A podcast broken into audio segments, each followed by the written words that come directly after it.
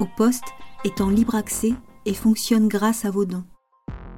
Soutenez-nous sur oposte.fr. Ok, bonjour, là vous m'entendez? Oui, oui, euh, attendez, on n'entend pas, on n'entend pas. Si, vous devriez entendre là. Off. Ah, c'est plus off là. Là, c'est bon. Ah, super, ok. Euh, bonjour, bonjour. Donc, je vous disais, amis du café, amis de la police, bonjour. Euh, on mais faible. On va, on va s'occuper des réglages des micros. On va s'occuper des réglages des micros dans quelques instants. Les invités sont là.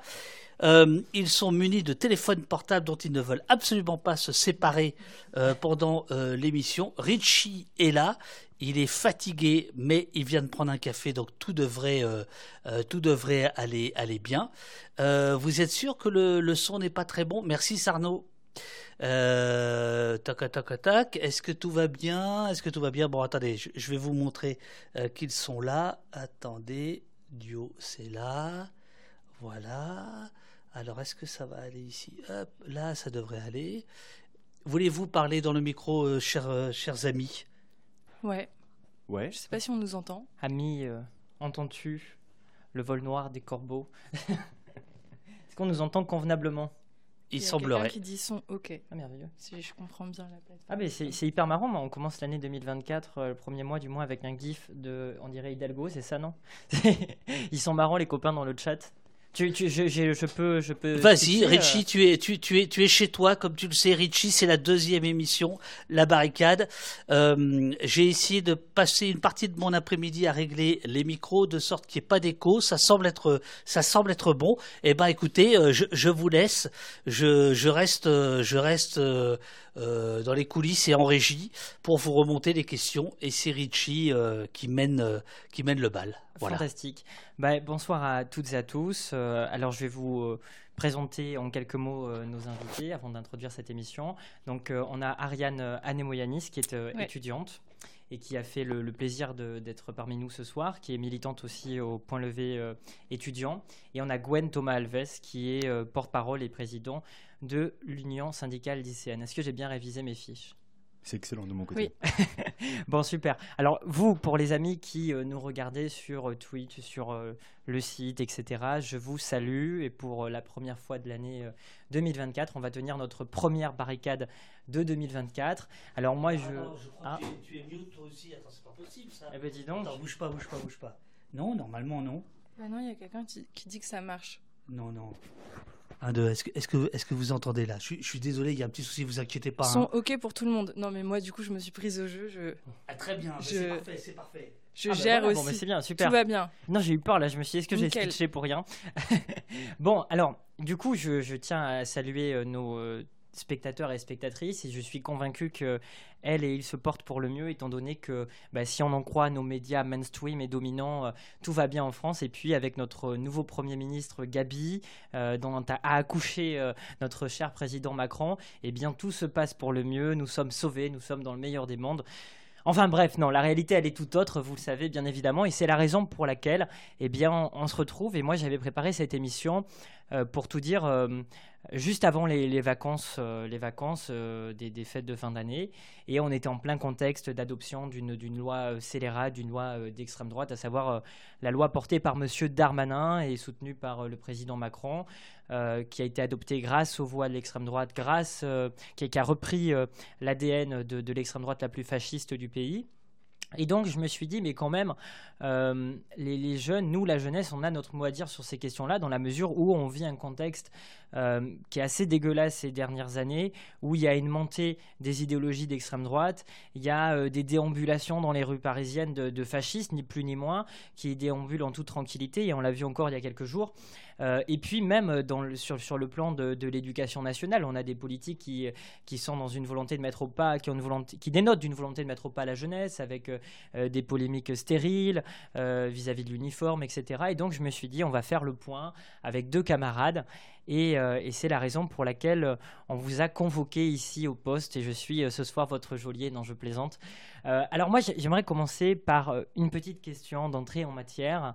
Euh, comment vous, vous vivez en tant que jeune étudiant, lycéen, eh bien, euh, ce nouveau gouvernement qui, si on en croit les médias dominants, euh, va nous sauver la vie Euh, Qui veut commencer? Ariane? Bah, comme, comme tu veux. Non, vas-y, vas-y. Bah, euh, que dire? Euh, Je pense qu'un truc euh, intéressant, euh, à dire sur le gouvernement en vrai, c'est que euh, c'est un gouvernement qui euh, cible de manière assez explicite la jeunesse. Il y a eu les médias mainstream qui en ont fait des tonnes et des caisses en fait sur le fait que Gabriel Attal était le plus jeune premier ministre de la Ve République, etc. mais derrière la question de l'âge qui est souvent mise en avant en fait par la par la Macronie pour dire que c'est un renouveau, etc. c'est la question du projet politique qui est, qui important à discuter. tu l'as dit, c'est celui qui a été un des architectes architecte du SNU. Euh, il a euh, commencé à plancher sur la question de, euh, de l'uniforme et, et, avec lui, en fait, il y a y a aussi Prisca Thévenot qui passe porte-parole du gouvernement, qui a été celle qui a commencé à discuter de la généralisation du SNU. Il y a aussi la nouvelle ministre de l'Éducation nationale qui est en, en pleine sauce là, à l'heure où on parle, autour en fait de sa position sur la question de, de l'école publique. Mais bref, en tout cas, ce qui se dessine, c'est que c'est un gouvernement de combat pour faire payer la crise à la jeunesse et la mettre au pas. ils sont en train de chercher à voir comment est-ce qu'ils peuvent discipliner et réarmer civiquement une jeunesse qui euh, euh, n'est pas au rendez-vous euh, de la Macronie, qui est celle qui n'a qui n'a pas voté Macron en fait en 2022, qui est la moins poreuse à toutes les idées réactionnaires en fait que peut développer le gouvernement. et aujourd'hui, ils veulent la discipliner sur le terrain politique, mais aussi la préparer à être la future chair à canon en fait des futures guerres de l'impérialisme français. Peut-être on pourra en, développer ça plus tard, mais en tout cas pour moi c'est c'est un peu ça qui se dessine du gouvernement. Euh, et qui est important euh, à discuter quoi. Gwen, ce, nouveau gouvernement, euh, Gabriel Attal est-il le, le, Premier ministre des jeunes? Non, bah, tu l'as très bien dit. En réalité, il a, beau être très jeune, etc., le plus jeune chef de gouvernement, c'est ce que j'ai vu, le plus jeune chef de gouvernement de l'Union européenne. En réalité, ses idées sont ultra réactionnaires. On l'a vu, son bilan en tant que ministre de l'Éducation nationale est très faible, euh, puisqu'il a dit que tous les élèves allaient avoir un professeur devant leur, euh, devant leur classe. Aujourd'hui, c'est faux. On peut le confirmer, c'est absolument faux. Les chiffres du SNES-FSU ont pu le montrer euh, dès quelques jours après la rentrée. Il a aussi fait que Parcoursup allait ouvrir dès la seconde, ce qui fait qu'on va avoir des élèves en seconde qui vont dorénavant stressé. Et il faut quand même se rappeler que ce ministre, c'est lui qui interdit la baya, qui, je le rappelle, hein, est une, une, tenue traditionnelle bédouine au sein euh, de l'école. Donc on a un gouvernement qui est profondément de droite aujourd'hui. On le savait très bien, mais pour celles et ceux qui ne le savaient pas, euh, il est de droite, voire d'extrême droite quand il fait le pacte Macron-Le Pen. Euh, il est très réactionnaire. Gabriel Attal n'est pas euh, issu de la gauche, il est issu de la droite et il a des idées de droite. Et puis, rien que pour parler de notre nouvelle ministre de l'Éducation nationale, de la jeunesse, des sports, des Jeux olympiques et des Jeux paralympiques, qui fait quand même un très gros euh, gouvernement, un très gros ministère, pardon. oui, on, l'a très bien dit, on le voit bien, elle est dans une sauce terrible puisque elle est ministre de l'Éducation nationale, elle est censée défendre les professeurs et aujourd'hui, elle explique que les enseignants sont des petites feignasses et qui n'arrivent pas, en gros, à remplir euh, euh, leur mission et euh, ne sont pas foutus en réalité de, de ne pas se mettre en arrêt maladie. Or, il y a une enquête de l'IB qui vient de prouver, et c'est faux, les professeurs sont de moins en moins absents. Et puis, en fait, quand on est ministre de l'Éducation nationale, on ne met pas ses enfants dans le privé, et encore moins à Stanislas, qui est l'école de la bourgeoisie. Ben, on va y revenir justement ce soir et on va en discuter. Mais juste pour, pour revenir sur Gabriel Attal, c'est vrai que comme vous l'avez tous les deux fait remarquer, il a été ministre de l'Éducation avant d'être Premier ministre. Il s'avère même qu'il est en réalité aux fonctions et a eu différents postes euh, sous, sous l'ère Macron depuis euh, son premier quinquennat. Et d'ailleurs, il, n'a fait que ça. Et alors moi, j'aimerais vous interroger quand même sur son bilan à, l'éducation nationale, qui me semble être assez révélateur d'un peu de la, thématique générale de cette émission, à savoir de, de, de, s'interroger sur le rôle de la jeunesse face à euh, une, époque et une offensive réactionnaire. Comment on, peut réagir Et il me semble que le, le, le bilan de Gabriel Attal illustre très bien cette offensive réactionnaire et notamment j'aimerais qu'on le décrypte en commençant par le SNU ce service national universel. Et j'aimerais vous demander euh, à tous les deux euh, en quoi vous pensez que ce dernier, cette volonté, ils ont beaucoup insisté là-dessus. Alors à un moment, ils ont annoncé vouloir faire un retour en arrière, puis ils l'ont remis sur la table. En quoi ce SNU, il est révélateur justement de, de la dimension réactionnaire du pouvoir aujourd'hui tel qu'il est exercé? Vas-y, on alterne, si tu veux. Euh, non, non, bah pour moi, le, service national euh, universel, qui avait d'ailleurs été préparé par Gabriel Attal euh, lorsqu'il était, lorsqu'il n'était pas encore porte-parole du gouvernement, non, en fait, c'est l'image même de la Macronie qui est de réarmer civiquement. Il a encore dit, Macron l'a encore dit. En août, il avait parlé de reciviliser les banlieues, et en fait, ça, ça reste dans cette, cette thématique de la militarisation, du, de, de et, et, enfin, je sais pas comment expliquer ça, mais qui, est assez, assez flagrante en fait. C'est-à-dire qu'on le voit bien quand il parle de réarmer, de reciviliser, il le fait très bien. Euh, quand on voit qu'il y a des policiers qui vont euh, devant des lycées pour euh, pour aller taser des lycéennes et des lycéens, pour aller lancer des, enfin tirer au LBD, on le voit très bien et il y arrive. Et maintenant, ce qu'il veut faire, c'est effectivement avec son SNU d'essayer de de donner plus de, de, ce côté militaire et l'ordre, l'autorité à chaque fois, à chaque fois, qui sont en fait des thématiques portées par l'extrême droite et qui sont ultra réactionnaires et qui ne sont pas ce qu'il avait promis en 2017 en parlant de Startup Nation ou je ne sais quoi on voit bien qu'en réalité, non, c'est juste un homme de plus de qui émane des idées de l'extrême droite et qui continue à gouverner euh, alors que euh, presque plus personne n'est d'accord avec ses idées. Ariane? Ouais, bah moi ce que je retiens euh, du, du euh, mandat euh, très rapide la cour de Gabriel Attal au ministère de l'Éducation nationale, c'est effectivement euh, l'interdiction du port de la baya qui, à mon avis, au-delà d'être une mesure profondément islamophobe, c'est une mesure extrêmement sécuritaire et répressive qui se fait dans, dans la lignée en fait de la contre-offensive du gouvernement après les révoltes pour Naël et qui est une manière de justifier que devant les établissements scolaires, il y ait davantage de, de policiers et qu'il puisse y avoir davantage d'excuses en fait euh, pour euh, contrôler, euh, réprimer la jeunesse lycéenne. Et en fait, c'est une mise en garde de tous les jeunes qui ont commencé à relever la tête face à un racisme d'État et face à des violences policières qui sont systémiques. et je pense que le, le mandat actuel de Attal avec son son équipe de choc, là, euh, euh, AOC, etc. ça va, dans ce sens-là, mais je, pense que en réalité, le service national universel, et il y a des propositions dans le reste de l'échiquier politique qui vont un peu dans le même sens, c'est de réhabiliter l'idée d'un service militaire. Euh, je pense que cette mesure, elle vise à choquer une génération qui est en voie de politisation, de radicalisation, qui à chaque fois est en première ligne de tous les phénomènes de contestation dans le pays, que ce soit la question des violences policières, la question climatique, la question euh, des violences sexistes et sexuelles, la question des retraites aussi, on a été extrêmement présent. Donc c'est choquer politiquement cette jeunesse, mais c'est aussi réhabiliter l'idée même qu'en fait on puisse être mis au service de la patrie. Euh, et, ça, c'est le service national universel pour euh, la Macronie, mais y a euh, des variantes à droite et il y a des variantes aussi à gauche. moi, j'avais lu le programme de Mélenchon pour 2022, par exemple, il y avait la question de la conscription citoyenne, qui était non pas un truc de 15 jours, mais un truc de plusieurs mois, qui était pour mettre la jeunesse au service de la résolution des grandes crises de la patrie française. Et je pense que cette question-là, elle est intimement liée à la séquence plus internationale. Il y a le génocide en Palestine, euh, il y a la guerre en Ukraine, il y a un risque d'embrasement euh, dans le Proche-Orient, euh, il y a la montée de l'extrême droite en Amérique du Sud avec l'Argentine. Donc c'est tout ça en fait qui est induit par cette question. Et comment est-ce que on force la jeunesse à être la chair à canon de ce système-là en fait?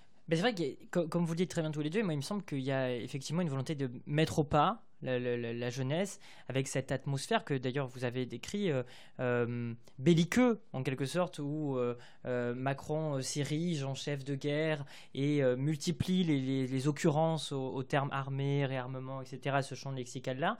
Parce qu'il n'y a pas aussi une volonté vraiment de, faire diversion absolue en disant en gros pendant que on parle de vêtements au lycée à savoir de la prohibition de la baya au débat sur le port de l'uniforme aux expérimentations en la matière eh bien il y a le lycée il y a l'école publique plus globalement. Euh, il y a les universités qui, partent euh, à, volo il y a plus de moyens dans les facs. Il y a une, crise écologique qui est sans précédent et qui est de plus en plus alarmante. Et c'est vrai que pendant qu'on parle de tout ça pendant qu'ils font diversion avec ces sujets là ben, on ne parle pas de ces enjeux là vous en pensez quoi? Je commence du coup. Moi, j'ai du mal toujours de faire de manière arbitraire à dire à l'un bah, ou à l'autre.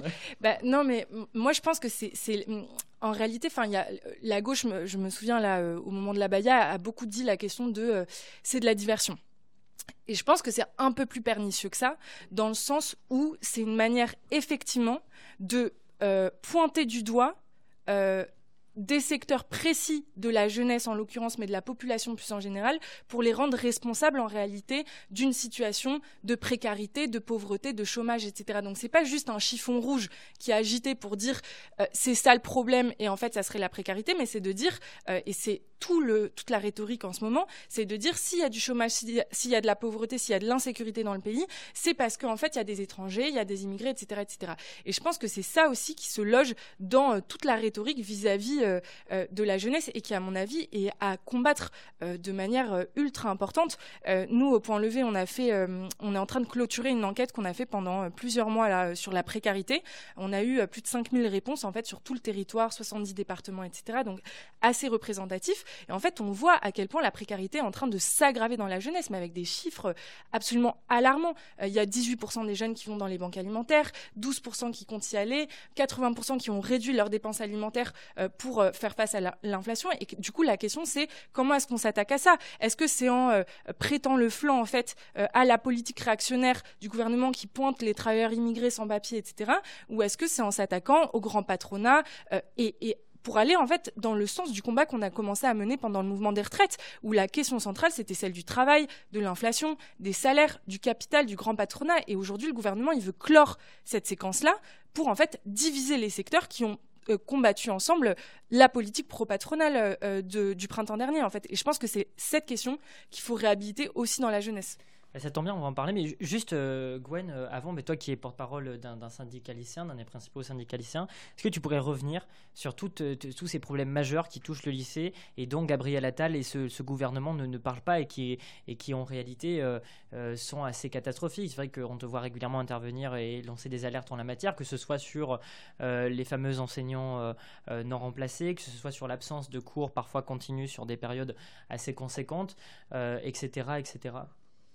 Non, bah pour le coup, oui. Euh, je pense que, par exemple, sur la Baïa, je suis assez d'accord. Il y a à la fois une politique complètement islamophobe, euh, ça c'est sûr, euh, et, aussi, je pense quand même, une façon de cacher un problème. C'est-à-dire que la précarité, on n'a pas parlé. Or, la précarité, ça touche en réalité évidemment les étudiants et plus les étudiants que les lycéens, parce qu'on est encore nous chez nos familles. Mais en réalité, la précarité lycéenne est aussi un sujet, puisque, enfin, il y a plein de lycéens qui n'arrivent pas à, à, manger à la cantine parce que les parents n'ont parfois pas les moyens. Il y a plein de lycéennes et de lycéens qui n'ont pas de fourniture scolaire parce que ça coûte trop cher. On a une augmentation record de 20% sur les fournitures scolaires et avec une ARS qui est l'allocation rentrée scolaire qui n'augmente pas ou alors pas assez. Et donc nous, ce qu'on demande évidemment à l'USL, c'est euh, la gratuité totale de l'éducation. Donc ça va être euh, la cantine, ça va être euh, les fournitures scolaires et le transport qui sont pour nous trois postes de dépenses qui sont énormes pour les familles. Et on se retrouve dans, dans le cas aujourd'hui où ce n'est pas encore gratuit avec des, des lycéennes et des lycéens qui dorment dans des voitures. Et ça, il faut se rendre compte, la Macronie n'arrive pas à le voir, mais on a des gens qui dorment dans des voitures et qui ensuite se font exclure de leur établissement parce qu'ils n'ont pas de matériel. Pas parce qu'ils ne veulent pas travailler, mais parce qu'ils n'ont pas les moyens de s'en procurer. Et donc il y a ce premier problème qui est l'inflation. On avait beaucoup travaillé là-dessus euh, en septembre, avant euh, que la polémique euh, d'extrême droite sur la Baïa arrive. Et puis ensuite, oui, il y a le, manque de professeurs qui est toujours un sujet. depuis 2017, c'est 8000 postes de professeurs qui ont été supprimés. Donc on a évidemment des classes qui sont surchargées. On n'arrive pas à apprendre des langues, puisque apprendre une langue à 30, c'est évidemment impossible. on n'arrive pas à faire des, d'apprendre la méthode du commentaire de texte. Enfin, plein de choses comme ça, mais qui font que on a une, des classes qui s'appauvrissent, euh, euh, s'appauvrissent, intellectuellement, puisque les professeurs n'ont pas le temps et sont obligés d'être speed pour terminer les programmes. Et donc, c'est euh, deux problématiques qui sont énormes. Il y a évidemment Parcoursup, le SNU, la réforme du baccalauréat professionnel, donc plein de sujets qui touchent les lycéennes et les lycéens aujourd'hui, et c'est pour ça qu'on mène le combat. Et c'est vrai que le, choix politique qui est fait face à, ces désastres, ces, comment ces problèmes au sein de l'éducation nationale, que ce soit même d'ailleurs au sein de l'enseignement supérieur. C'est-à-dire qu'au lycée et euh, dans les universités, la situation est catastrophique faute de moyens, à défaut de moyens conséquents, à force de politiques euh, d'austérité régressives qui ont supprimé des postes d'enseignants dans l'enseignement euh, secondaire et, dans l'enseignement supérieur. Eh bien, face à ça, l'attitude du pouvoir en place, eh bien, c'est une forme de frénésie sélective. On, on avait d'ailleurs parlé dans le descriptif de l'émission, dans la mesure où Attal, par exemple, a encore renforcé, annoncé dans le cadre de ces dites réformes, eh bien, euh, mettre en, accentuer la, sélection euh, dès, euh, dès, le collège et puis la renforcer au lycée. Ça avait été le cas d'ailleurs avec Parcoursup, où on l'avait renforcé pour accéder à l'université. Qu'est-ce que, quel regard vous portez, vous, sur ce, choix-là de la, sélection outrancière qui fait que très concrètement, beaucoup de jeunes aujourd'hui n'ont pas accès aux études qu'ils le souhaitent et, et se retrouvent sans perspectives d'avenir Du coup, je commence Vas-y. On va y arriver. Euh, non, bah ça c'est le, le, problème parcoursup où euh, on nous explique que ah ben non c'était mieux, enfin euh, ça change de APB, c'était pire, etc. En réalité c'est la même chose, que ce soit APB, parcoursup, va à l'enseignement supérieur.com ou je ne sais quoi. À la fin, il manque de moyens dans l'enseignement supérieur aussi. il manque de place. nous on demande l'ouverture de place parce que le problème c'est qu'aujourd'hui oui il y a des des, lycéennes et des lycéens qui s'auto-censurent en se disant ben non là ça sert à rien que je mette un vœu ici parce que c'est trop loin, il va falloir que je me paye un logement, je pourrais pas avoir un logement crous parce qu'il y en a pas. Et donc oui il y a une, il qui se fait et on a en fait plein de lycéennes et de lycéens qui en fait euh, euh, bah, voient leurs rêves euh, détruits en fait tout simplement puisqu'on se retrouve avec 90 000 personnes qui se retrouvent sans affectation à la fin de la phase principale et qui ensuite en fait vont dans une formation qui n'est pas leur leur souhait principal et donc ensuite se réorientent. Et donc c'est le seul chiffre qui existe sur parcoursup parce que le reste est très bien scellé et très bien protégé. C'est 150 000 c'est le nombre de réorientations qui se passent qui se font chaque année sur la plateforme parcoursup. Donc 150 000 étudiantes et étudiants en première année qui ne sont pas euh, satisfaits de leur euh, formation. Et le reste, on n'a aucune enquête de satisfaction, on n'a euh, aucun, aucun, aucune autre donnée sur Parcoursup, et nous on en demande, mais surtout on demande évidemment l'abrogation de Parcoursup et l'augmentation de places dans l'enseignement supérieur, parce que pour, nous, à partir du moment où on est bachelier, on doit accéder à l'enseignement supérieur et pas, et pas autre chose. Si ça donne pas l'impression, juste sur la question des, lycéens et des lycéennes, bah, finalement de ne pas leur permettre d'accéder à des études en fonction de leurs appétences, de leurs désirs, des voies auxquelles elles ou ils s'intéressent, mais plutôt de les former en fonction euh, euh, des euh, nécessités patronales et des exigences patronales dans tel ou tel secteur. Est-ce que c'est pas plutôt ça aujourd'hui le modèle vers lequel on tend? Bah, moi, j'allais dire ça. Enfin, je pense que bon, déjà, euh, je pense que c'est important aussi de pas euh, idéaliser ce qu'était l'université avant parcoursup. En réalité, il y a toujours eu de la sélection, de la sélection sociale à l'entrée de l'université euh, et même en amont. et ce que fait parcoursup, ce que fait mon master, qui est l'équivalent de parcoursup au niveau de la L3 pour le passage en master, c'est la consécration et l'aggravation de dynamiques préalables dans l'enseignement. Et, et, de ce point de vue-là, effectivement, il y a volonté de la Macronie, mais des gouvernements précédents, de voir comment est-ce que on résout la contradiction euh, pour euh, le patronat que, et pour le régime, qu'en fait on a des générations de diplômés qui sortent des facs, qui s'attendent euh, avec le mythe de la méritocratie à avoir un métier bien payé qui les valorise, etc., et qui en fait se retrouvent sur le marché du travail avec un diplôme bac plus 5, mais pas de taf ou un, taf au SMIC, ou qui se retrouvent à taffer dans des jobs euh, ultra précaire, etc., et que ça crée une colère très profonde en fait dans des, euh, euh, sur des générations entières. et ça, c'est un vrai problème politique pour la Macronie, pour la bourgeoisie plus en général. Et depuis qu'il arrive au pouvoir, Macron il essaye de résoudre cette crise un peu structurelle de l'université. Et la sélection, c'est une des billes euh, pour faire ça, mais par exemple, quand il dit qu'il va falloir euh, professionnaliser euh, les filières, c'est aussi de voir comment est-ce que les filières, elles sont pensées de bout en bout pour répondre à un intérêt précis du patronat, qu'il n'y ait plus en fait de filières où on est là juste pour étudier, apprendre, se former, etc. Mais pour que en fait on soit une main d'œuvre qualifiée par rapport aux besoins du patronat. Ça, c'est un truc ultra euh, euh, saillant en fait de toutes les prises de position de Macron euh, ces derniers temps et qu'ils ont du mal à mettre en place parce qu'en fait il y a de la résistance de la part du mouvement étudiant, des personnels et tout. mais même quand on regarde les universités, bon, Paris 1, la mienne, mais Université de Paris, d'autres, on voit dans les conseils centraux, par exemple, euh, dans les conseils, dans, les centres de direction euh, décisionnelle des universités, euh, la place des grandes entreprises prend de l'ampleur. il y a de plus en plus de partenariats entre les masters et les grandes entreprises. Les grandes entreprises aujourd'hui financent tout un tas de formations dans les universités. Et en fait, bah oui, derrière le débouché pour les étudiants qui, qui sont sélectionnés, c'est d'être pris dans ces entreprises et de marcher pour elles. et c'est toute cette question-là de la sélection plus dans son ensemble qu'il faut remettre en question et c'est une question de quel type de projet d'université. Euh, et au-delà de la question de la gratuité, de l'ouverture, de la fin de la sélection, c'est aussi la question du travail des étudiants, parce que la précarité euh, et la sélection sociale, ça marche principalement sur euh, les étudiants des classes populaires qui sont obligés de travailler à côté de leurs études, etc., etc. Et c'est eux en fait qui se font refouler aujourd'hui par parcoursup, mon master et tout. et puis, même quand tous ils, ces dispositifs, quand ils passent entre les mailles du filet et qu'ils arrivent à accéder à, accéder à l'université, ben, ah concrètement la, précarité, la misère même, enfin c'est vrai que la, précarité, c'est même un terme qui est euphémisant, eh bien mm-hmm. les, les, pousse à abandonner, d'une part parce qu'ils doivent soit travailler et donc avoir des cadences qui leur permettent pas de suivre leurs études, d'autre part parce que, comme tu l'as rappelé, Gwen, il n'y a pas forcément de, de logements crous qui leur sont affectés, voire qui, qui, leur sont réquisitionnés en, lorsque le président en a besoin pour organiser ces jeux.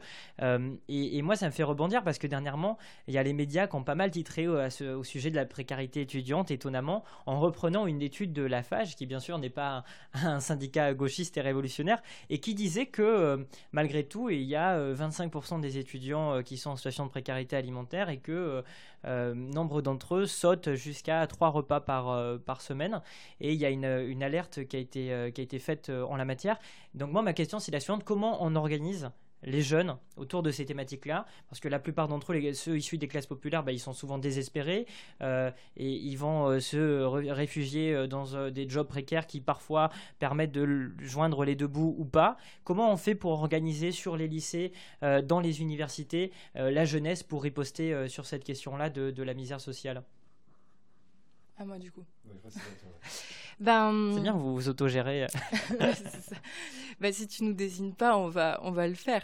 Mais euh, non, je pense que euh, la question de la précarité, déjà, c'est incroyable parce que les médias, chaque rentrée, euh, ils font énormément d'articles, de sujets, etc. sur la précarité dans la jeunesse, mais avec un niveau, moi je trouve un peu euh, dégueulasse, quoi, comme si en fait c'était un truc limite romantique, un passage obligé vers euh, l'âge adulte, etc. Je pense qu'il faut briser ce mythe que fait la précarité c'est un truc euh, induit par la condition d'étudiant et commencer à, stopper cette banalisation là qui est faite pour servir les intérêts du patronat. Et je pense que la, manière d'organiser la jeunesse autour de cette question, c'est de penser déjà autour de quelle perspective, autour de quel programme. nous, au point levé, on défend euh, l'instauration tout simplement d'un revenu étudiant euh, un revenu étudiant euh, non pas en dessous du seuil de pauvreté comme euh, tout un tas de candidats de la gauche institutionnelle, mais un, revenu étudiant à hauteur du SMIC et qui soit financé non pas par les impôts des classes populaires, mais par un impôt fortement progressif sur le grand patronat et les grandes fortunes, parce que c'est à eux en fait de payer pour qu'en fait on puisse étudier dans des bonnes conditions, parce que c'est eux qui font des profits records et c'est pas à nos parents de raquer encore plus en fait par le biais de l'impôt. le revenu étudiant pour moi ça me semble essentiel parce qu'en fait, c'est de cette manière-là qu'on fait en sorte que euh, les étudiants n'aient pas travaillé à côté de leurs études, donc puissent suivre leur cursus de manière correcte, etc. Euh, et je pense que euh, ensuite, au-delà du programme, c'est la question de la stratégie moi, je pense que, et nous, au point levé, on pense que la, question clé, c'est la question de la lutte des classes, de la mobilisation par en bas sur les lieux d'études, mais aussi de l'alliance avec le mouvement ouvrier. Parce que quand on regarde la préoccupation commune du mouvement ouvrier, du monde du travail, des classes populaires en général et de la jeunesse étudiante précaire, euh, c'est celle de l'inflation, la question des salaires euh, pour le monde du travail, et c'est l'équivalent euh, du revenu étudiant pour la jeunesse, et que ça, ça s'obtient par une lutte commune, en fait, pour faire payer le patronat et les grandes fortunes euh, sur ces questions-là. Euh, et ça, c'est une question qui avait été portée au moment du mouvement des retraites. Euh, il y avait toute une discussion stratégique que nous, on menait à partir des universités pour dire euh, contrairement aux directions syndicales, à l'intersyndicale, on ne peut pas euh, se contenter du retrait de la réforme des retraites. Là, avec l'énergie du mouvement, on peut arracher bien plus, et notamment la fin de la précarité dans la jeunesse. Euh, et, et, ça, c'est hyper important de voir comment est-ce que on articule différents types de problématiques, parce qu'en fait, si on lutte uniquement sur la précarité étudiante sans embarquer avec nous le mouvement ouvrier et les classes populaires, on est voué à l'échec. Surtout que la jeunesse a beaucoup intériorisé l'idée que c'était pas forcément possible de gagner euh, de cette manière-là. Et je pense qu'il faut briser un peu ce euh, scepticisme-là en montrant que la victoire, elle est possible à condition euh, de miser sur les bonnes méthodes d'action, quoi, et pas par en haut, pas par les institutions, mais par la mobilisation et la lutte des classes. Gwen, tu partages ce constat-là? Oui, bah, nous, nous, pour le coup, on a aussi des, euh, des, institutions à l'éducation nationale, euh, sauf qu'évidemment, elles sont prises par la Macronie parce qu'il y a des alliances qui se font entre le ministère et euh, les organisations type Avenir Lycéen qui avaient récolté plusieurs dizaines de milliers d'euros de subventions pour être dans des hôtels de luxe. nous, pour le coup, oui, nous, on pense que ça, sincèrement que ça se passe dans la rue et notre modèle à l'Union syndicale lycéenne, ça a été l'unité du mouvement lycéen. Donc, on est évidemment ultra unitaire, que ce soit avec des syndicats, des collectifs, des associations, des partis, etc., etc. Et donc, pour nous, oui, la lutte se fait dans la rue, au côtés des travailleuses, des travailleurs, des étudiantes et étudiants, des personnes sans emploi, des retraités, enfin qui vous voulez, mais tant qu'on a cet idéal commun que on porte nous à l'USL, qui va être l'antifascisme, le, féminisme, l'écologisme, le collectivisme, ou alors même, enfin le, constat plus général de l'anticapitalisme en réalité. et à partir de là, nous on est prêt à se mobiliser, on est prêt à mettre nos forces dans la rue, et après même ce combat-là, on pense que nous il doit aller au-delà des frontières françaises. on a, on est en train de, de, réfléchir avec d'autres syndicats lycéens à travers le monde. il y en a un en Hongrie qui est d'ailleurs très fortement opposé à la politique d'Orban avec qui on s'entend très bien, pour créer une sorte d'international lycéenne, parce qu'on considère qu'il y a la montée de l'extrême droite qui est partout dans le monde. On l'a vu en Pologne, tu l'as très bien dit, euh, en Argentine et euh, en Inde, enfin partout dans le monde. Et on pense que la jeunesse doit avoir un rôle primordial en tant que rempart contre l'extrême droite.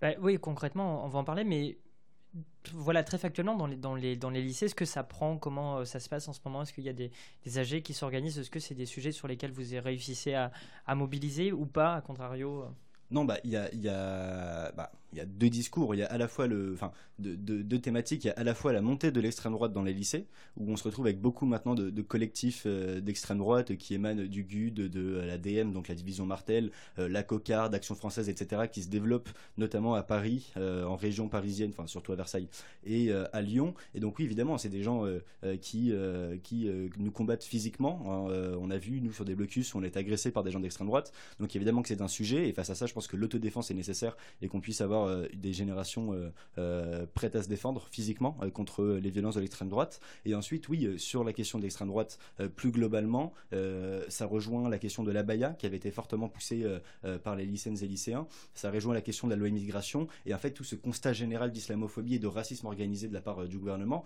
Et donc oui, nous on est en train de, mener une campagne sur l'austérité d'Emmanuel Macron et la progression de l'extrême droite et ses idées juste une, dernière question à ce sujet. Tu disais qu'il y a plusieurs cas euh, dans lesquels vous vous retrouvez agressé physiquement par ces groupuscules d'extrême droite dans les lycées. Ça s'organise euh, et ça s'accentue très concrètement ces derniers mois, ces dernières semaines?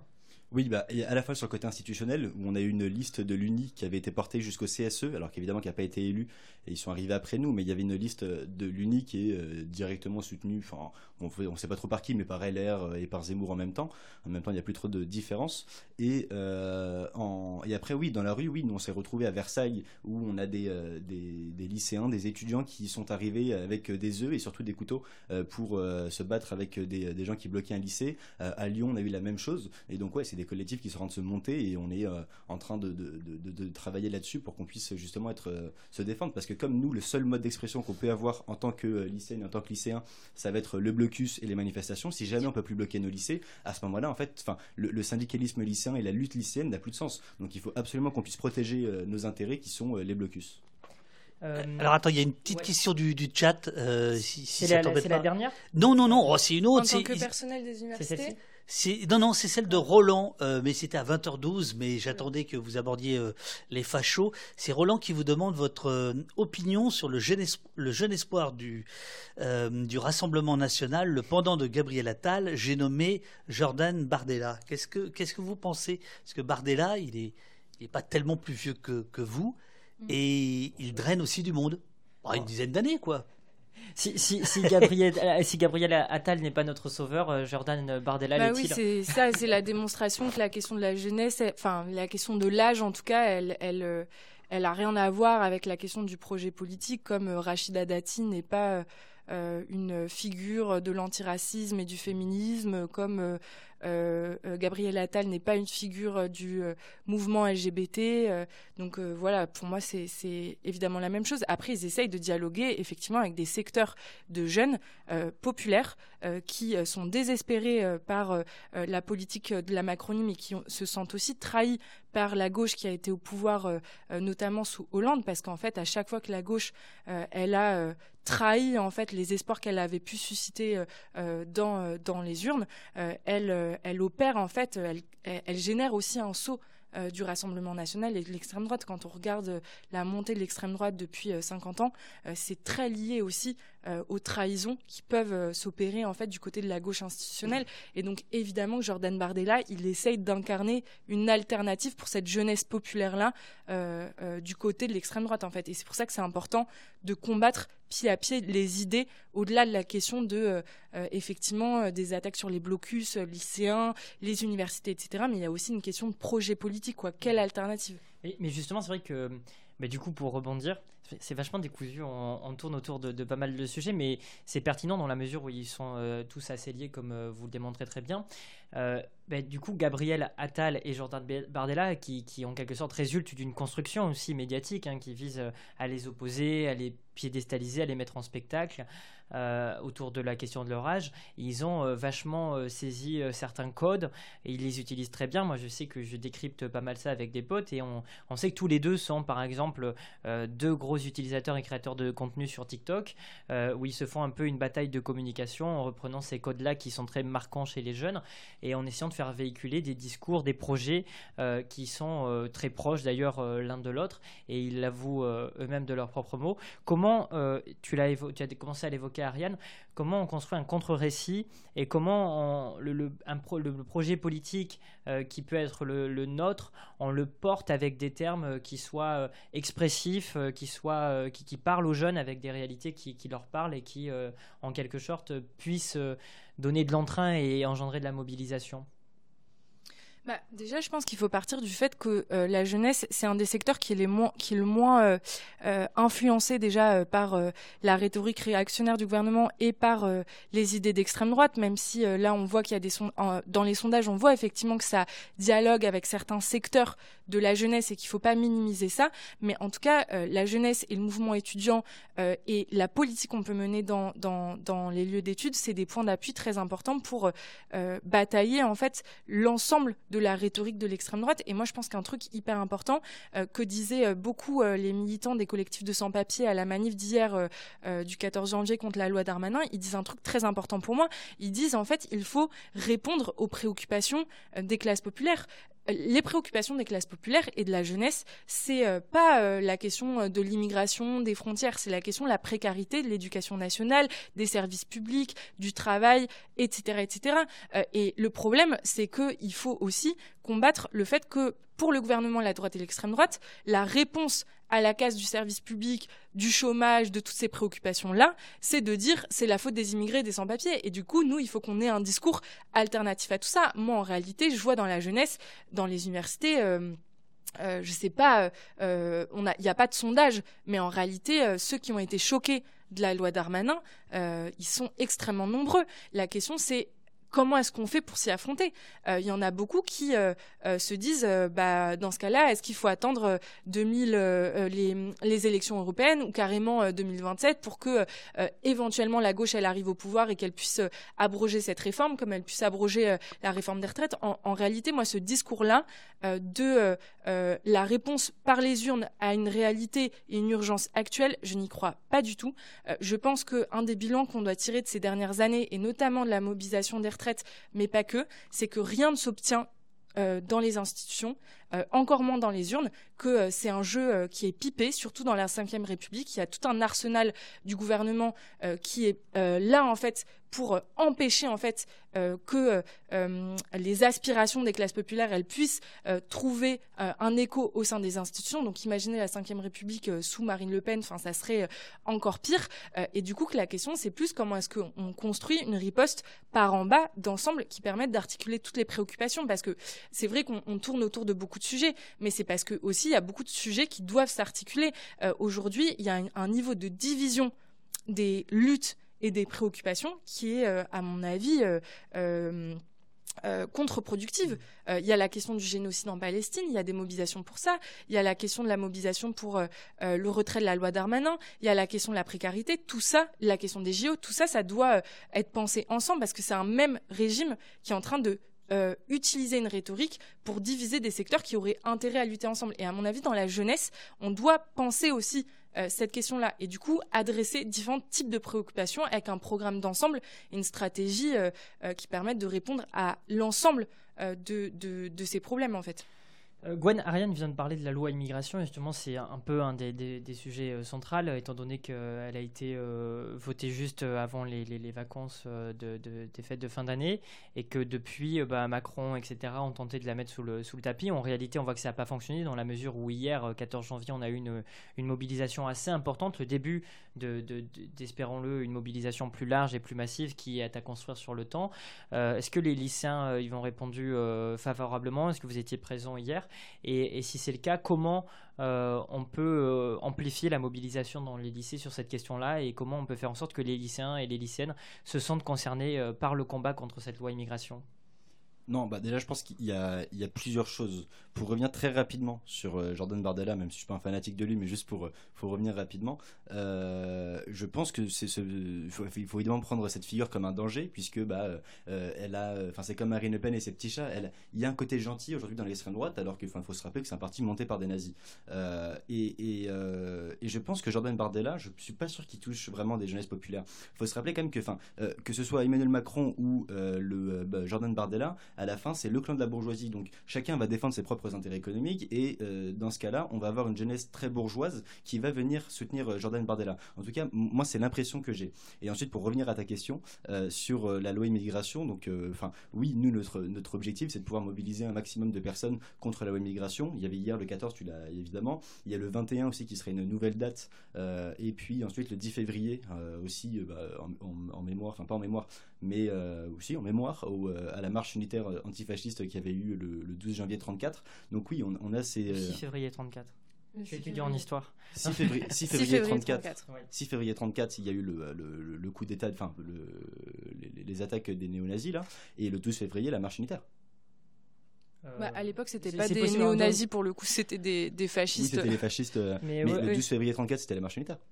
Euh, oui, il me semble que c'est possible. Il y, a eu, la mobilisation en, réponse justement. Il y a eu des marches en, réponse du mouvement ouvrier. Oui, la CGT, qui appelait à la grève générale. Mais, euh, en tout cas, ouais, le, 6 février 34, c'est. Euh, ouais, mais on n'avait pas commémoré. C'est pour ça que j'ai. Oui, non, non, non, non, mais, non, mais, tu fais, mais c'est quand même vachement important de, de s'en souvenir dans la mesure où effectivement il y avait ces ligues là euh, notamment d'anciens combattants et ces ligues euh, fascistes, euh, certains même proches du, PCF, c'était enfin, assez large à l'époque, qui ont tenté de, prendre l'Assemblée nationale et les, institutions. Effectivement, et ça avait donné lieu d'ailleurs à une riposte avec le Front populaire, et c'est vachement intéressant, et, et, je trouve que c'est pertinent que tu l'aies évoqué dans la mesure où, à l'époque, ils ont su transformer un climat délétère de monter euh, des idéologies fascistes, des ligues fascistes, eh bien euh, riposter avec la construction d'un front large, unitaire, contre, contre ces discours-là, et en faisant le, serment de dissoudre ces ligues fascistes. Et ça avait donné le, Front populaire, ça avait donné des mobilisations de masse, ça avait donné aussi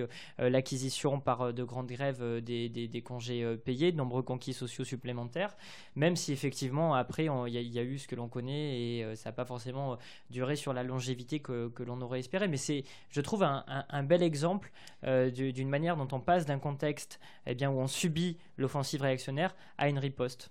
Tu voulais réagir Ouais, moi je veux juste réagir parce que effectivement, je pense que la question des années 30 et de la lutte des classes pendant les années 30, elle est, elle est euh, intéressante à, à, réfléchir parce que ça permet de, de, penser la situation actuelle. En réalité, euh, au début des années 30, il y a un niveau de polarisation euh, et de radicalisation de la lutte des classes qui est très important. et en fait, les ligues fascistes qui défilent le 6 février 34, c'est le pendant d'extrême droite d'une situation qui est radicalisée aussi sur la gauche. Et c'est pour ça que euh, la riposte euh, par en bas du mouvement ouvrier qui cherche à appeler euh, à la grève générale, c'est une riposte qui, qui, ne vient pas nulle part, mais qui est aussi le produit d'une situation extrêmement explosive. et par rapport à ce que tu dis sur le Front populaire, à mon avis, c'est plus compliqué que ça, parce que en réalité, et moi je m'appuie aussi sur un, un livre qui est hyper intéressant de Daniel Guérin qui, qui s'appelle Une révolution manquée, c'est que il y a effectivement tout un processus de grève générale qui s'enclenche dans le pays pour faire face à la montée de l'extrême droite, avec euh, carrément euh, des euh, des, grèves très importantes dans certaines, dans, certaines usines, des occupations et parfois même des piquets de grève qui commencent à s'armer pour faire face aux milices fascistes. Et dans ce cadre-là, le Front populaire, c'est une proposition électorale pour canaliser cette colère-là. Et c'est le Front populaire derrière qui enverra la police sur les piquets de grève pour dire il faut arrêter la grève. Et c'est pour ça que c'est une révolution manquée. Évidemment, mais pour rectifier, quand j'évoquais le, Front populaire, moi je parlais bien sûr de la dynamique ouvrière par le bas et non pas de l'approche institutionnelle et partisane. Hein. Je pense que c'est intéressant parce que ça montre aussi comment est-ce que dans ce type de moment-là, la question de la stratégie, est-ce que c'est une stratégie de gauche euh, électorale ou une stratégie de lutte des classes et révolutionnaire par en bas, elle, elle a un sens très très important parce que derrière, la trahison par la gauche institutionnelle du Front populaire de cette révolution et de cette grève générale en germe, euh, elle a produit un désespoir très important euh, et une défaite euh, sur des décennies du mouvement ouvrier. Et aujourd'hui, c'est une question stratégique qui est en train de se poser en Argentine. Je dis vraiment deux mots parce que pour moi, c'est important, même pour la jeunesse en France, de capter ce qui est en train de se passer. en Argentine, on a Milei qui a été élu président, qui est en train de faire passer des réformes à coup de forceps, mais un truc de, dingue en réalité. C'est euh, vraiment euh, le niveau euh, au-dessus en fait de ce qu'on connaît avec Marine Le Pen. c'est la casse des conditions de travail de tout un tas de, secteurs du monde du travail. c'est la répression des manifestations. Aujourd'hui, Millet veut qu'on interdise et qu'on criminalise tout simplement le fait de manifester dans les rues. Donc c'est à la fois casser les conditions de travail, casser les conditions de vie et empêcher que les gens puissent se révolter par rapport à tout ça. et ce qui se passe, c'est une discussion stratégique de comment est-ce qu'on fait face à tout ça. moi, je fais partie de, du point levé, mais aussi de Révolution permanente, qui est l'organisation politique. On est une internationale. On a notre courant frère, euh, le PTS, en Argentine, qui est en train de préparer justement euh, la grève générale du 24 janvier, euh, la préparer avec des assemblées générales de quartier, avec des assemblées générales ouvrières, et de voir comment est-ce qu'on fait face à l'extrême droite par la rue et par la grève, sans illusion que on pourra contrer l'extrême droite dans les urnes, alors même que Milei a été élu par les institutions en réalité, quoi. Mmh. Non, c'est très, clair. Et puis, alors, juste pour euh, rebondir avant de te poser une question, euh, Gwen, euh, sur la même thématique, c'est vrai qu'il y a, par rapport à ce que tu, tu disais, Ariane, on pourrait très bien l'illustrer par les propos de Maurice Torres, qui, à l'époque du, Front Populaire, a invité les ouvriers à savoir arrêter une, grève. Et c'est vrai que cette question stratégique, elle est éminemment intéressante. Et c'est vrai que lors du premier numéro de, ce, format, La Barricade, on recevait Camille Etienne et, Louis Boyard, et je les avais beaucoup interrogés sur cette question stratégique de comment on construit la riposte. Et, Gwen, à ce sujet, comment très concrètement euh, on, peut construire un, mouvement euh, lycéen, étudiant, un mouvement de jeunesse qui soit offensif, euh, d'une part en, ramenant à ce qu'elles doivent être ces questions racistes, etc., en les faisant disparaître du débat public, et en imposant des, des, sujets qui touchent à la justice sociale notamment non, bah, moi je pense que déjà il, faut qu'on garde cette unité. dans tous les mouvements euh, de jeunesse, et je ne vais pas parler de mouvements étudiants ou, de, ou lycéens, il y a toujours eu euh, une alliance entre les lycéennes, lycéens et les étudiantes et, étudiants, que ce soit en 87, en mai 68, euh, un peu avant, contre le CPE, contre Parcoursup également, et contre la réforme des retraites. On a eu un peu plus de mal à s'allier avec le, le, les études, enfin, le monde étudiant, mais pour moi cette alliance doit avoir lieu. Si, si, jamais on n'arrive pas à faire cette alliance-là, on est foutu à la fin. Donc il faut qu'on ait cette, euh, euh, jeunesse qui puisse euh, se révolter. Et donc ça, ça va passer par des assemblées générales, à la fois d'étudiantes et d'étudiants et à la fois dans les lycées, et qu'il y ait des blocus, qu'il y ait des actions qui soient menées, des manifestations, et, et même, et quand je parle je parle, de, je parle à la fois des blocus et des manifestations, mais également d'aller directement dans les institutions. Parce que c'est là où est le pouvoir. moi, je me rappelle, il y a, il y a 6-8 mois, on, est allé, on avait brûlé une, maquette représentant un lycée devant le ministère de l'Éducation nationale, et c'est une des façons pour se faire entendre. À la fin, si on envoie une lettre pour dire coucou, euh, coucou euh, Andrea Castera, là, je sais plus comment elle s'appelle, euh, est-ce qu'on peut, est-ce qu'on pourrait parler pour parler du SNU Ça marche pas. Ce qu'il faut, c'est imposer un rapport de force et ensuite on peut être entendu par le, pouvoir public. Et après, quand j'y ai entendu, il n'y a pas on n'obtient rien après. Mais c'est par le rapport de force qu'on arrive à, faire bouger les choses. Et donc, je pense que oui, il faut qu'on puisse imposer ce rapport de force face au gouvernement et face à l'extrême droite qui est en train de propager ses idées partout dans les médias et dans la rue. Mais c'est vrai qu'il y, a quelque chose de, vachement consternant et il me semble que c'est un des enjeux sur lesquels on doit discuter, nous les jeunes, c'est comment on sort de la logique défensive où à chaque fois, eh bien, notamment les directions syndicales, les forces politiques euh, les plus puissantes du pays, euh, de gauche bien sûr, eh bien, euh, organisent des mobilisations en réponse à des attaques, à des offensives du pouvoir. C'est-à-dire comment on sort de cet agenda-là du pouvoir où on riposte uniquement quand le pire arrive, quand il est déjà là. On le voit avec la loi immigration, alors qu'elle était annoncée depuis des mois et des mois.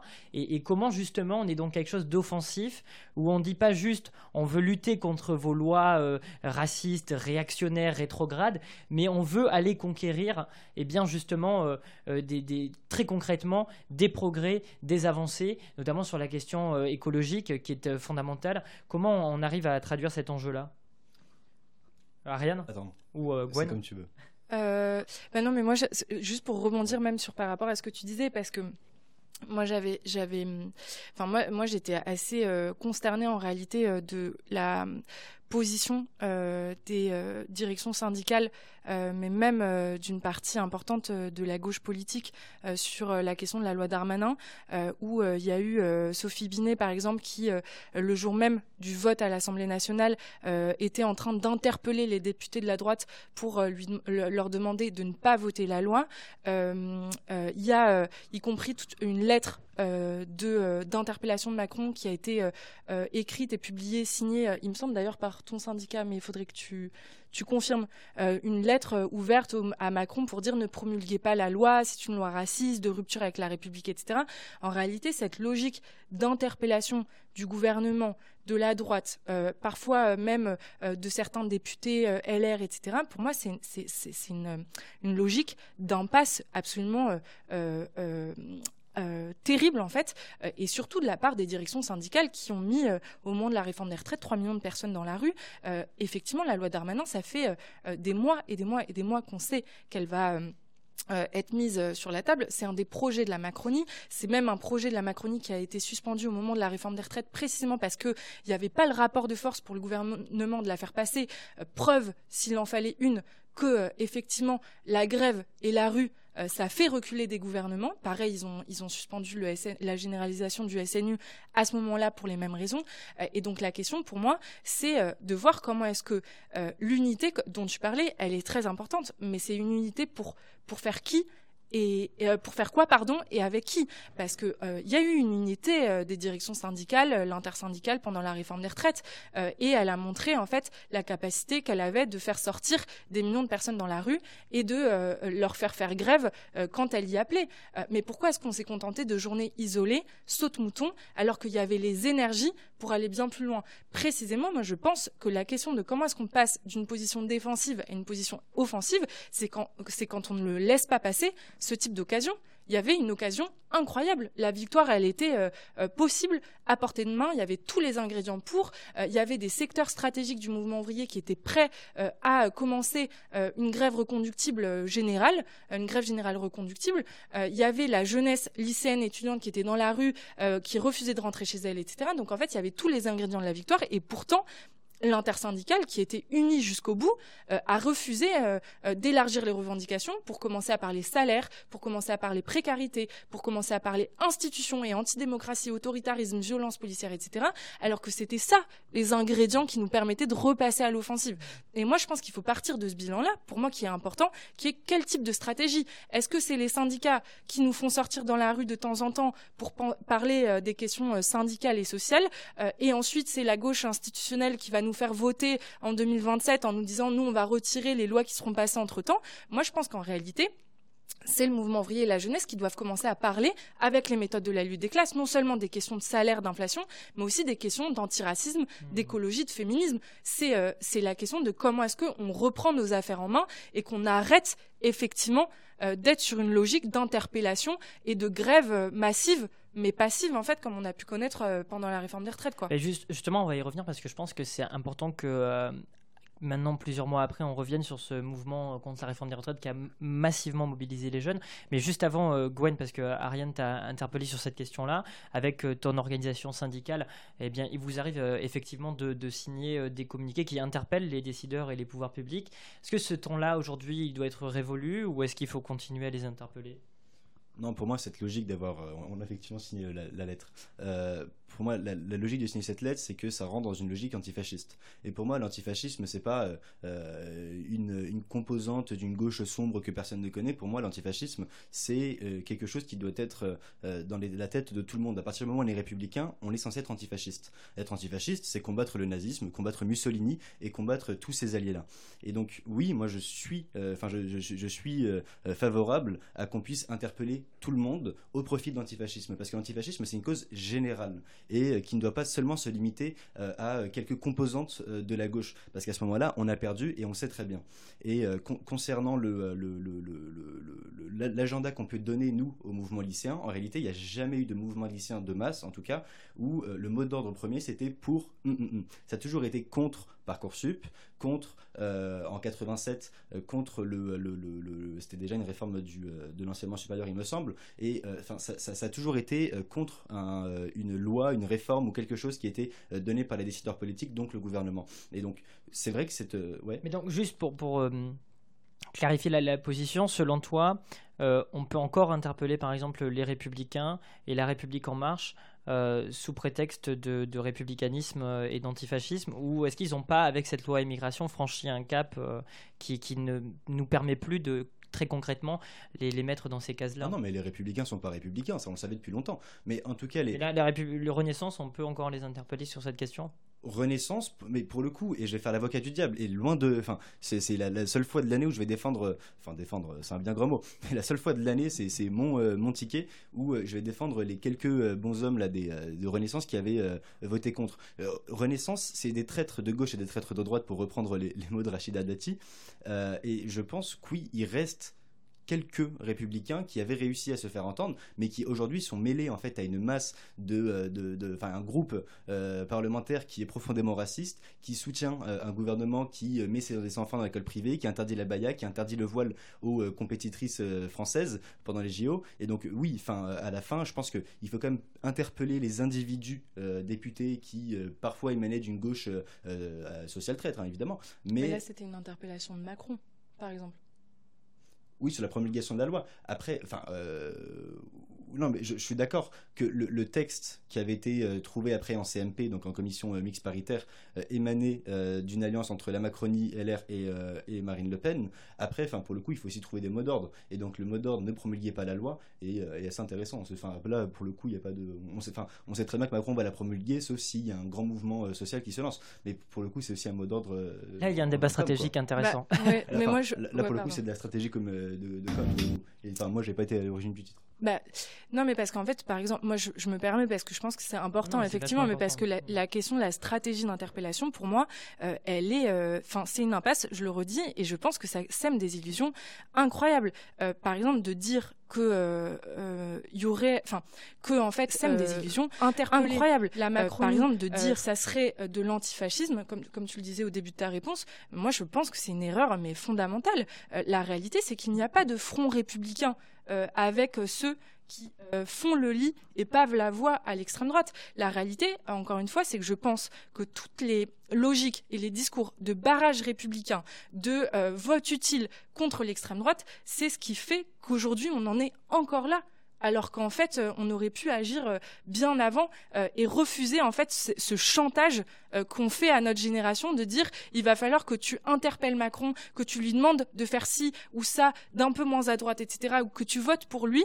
pour qu'en fait on n'ait pas Marine Le Pen. En réalité c'est ça qui fait que peut-être que dans dans quatre ans ça sera Marine Le Pen parce qu'en fait on n'a pas agi avec les bons outils suffisamment tôt et je pense que l'antifascisme ça se combat d'abord euh, contre euh, en combattant le gouvernement qui est le responsable de la montée de l'extrême droite. Et ça se combat non pas par des interpellations ou même par le fait de voter euh, euh, à gauche, mais ça se combat par la rue et par le fait de construire un mouvement d'ensemble. Et c'est pas juste euh, faire des AG ou être dans la rue, etc. Parce que ça, je sais que tous les syndicats étudiants, lycéens, etc. On est, on fait partie des manifestations. Mais la question, c'est plus quel centre de gravité stratégique Où est-ce qu'on met notre énergie? Est-ce qu'on pense que la rue et la grève, c'est un accessoire euh, au service d'une gauche électorale, ou est-ce qu'on pense que euh, euh, l'énergie, il faut le mettre euh, à organiser et construire des centres de contre-pouvoir dans les universités, dans les lieux de travail, dans la rue, pour faire naître une alternative par en bas à tout ce cirque électorale et institutionnelle. Parce qu'en réalité, moi, je pense que, enfin, il y a quelqu'un dans le chat qui me demandait, mais de qui elle parle quand elle dit la gauche institutionnelle en me disant le PS, c'est pas de gauche. Moi, je suis d'accord que le PS, c'est pas de gauche, mais c'est la Nupes en fait. Moi, je parle de la Nupes et ceux qui ont réhabilité le Parti socialiste avec la Nupes, c'est la France insoumise. Euh, et je pense que oui, c'est toute cette alliance-là électorale institutionnelle euh, qu'il faut combattre aujourd'hui sur le terrain stratégique. Euh, et moi, je suis d'accord pour faire tout type d'alliance dans la rue par la grève, avec n'importe qui en fait qui est d'accord pour mettre son énergie à faire retirer la loi Darmanin par la grève, par la rue, dans les lieux de travail et d'études, etc.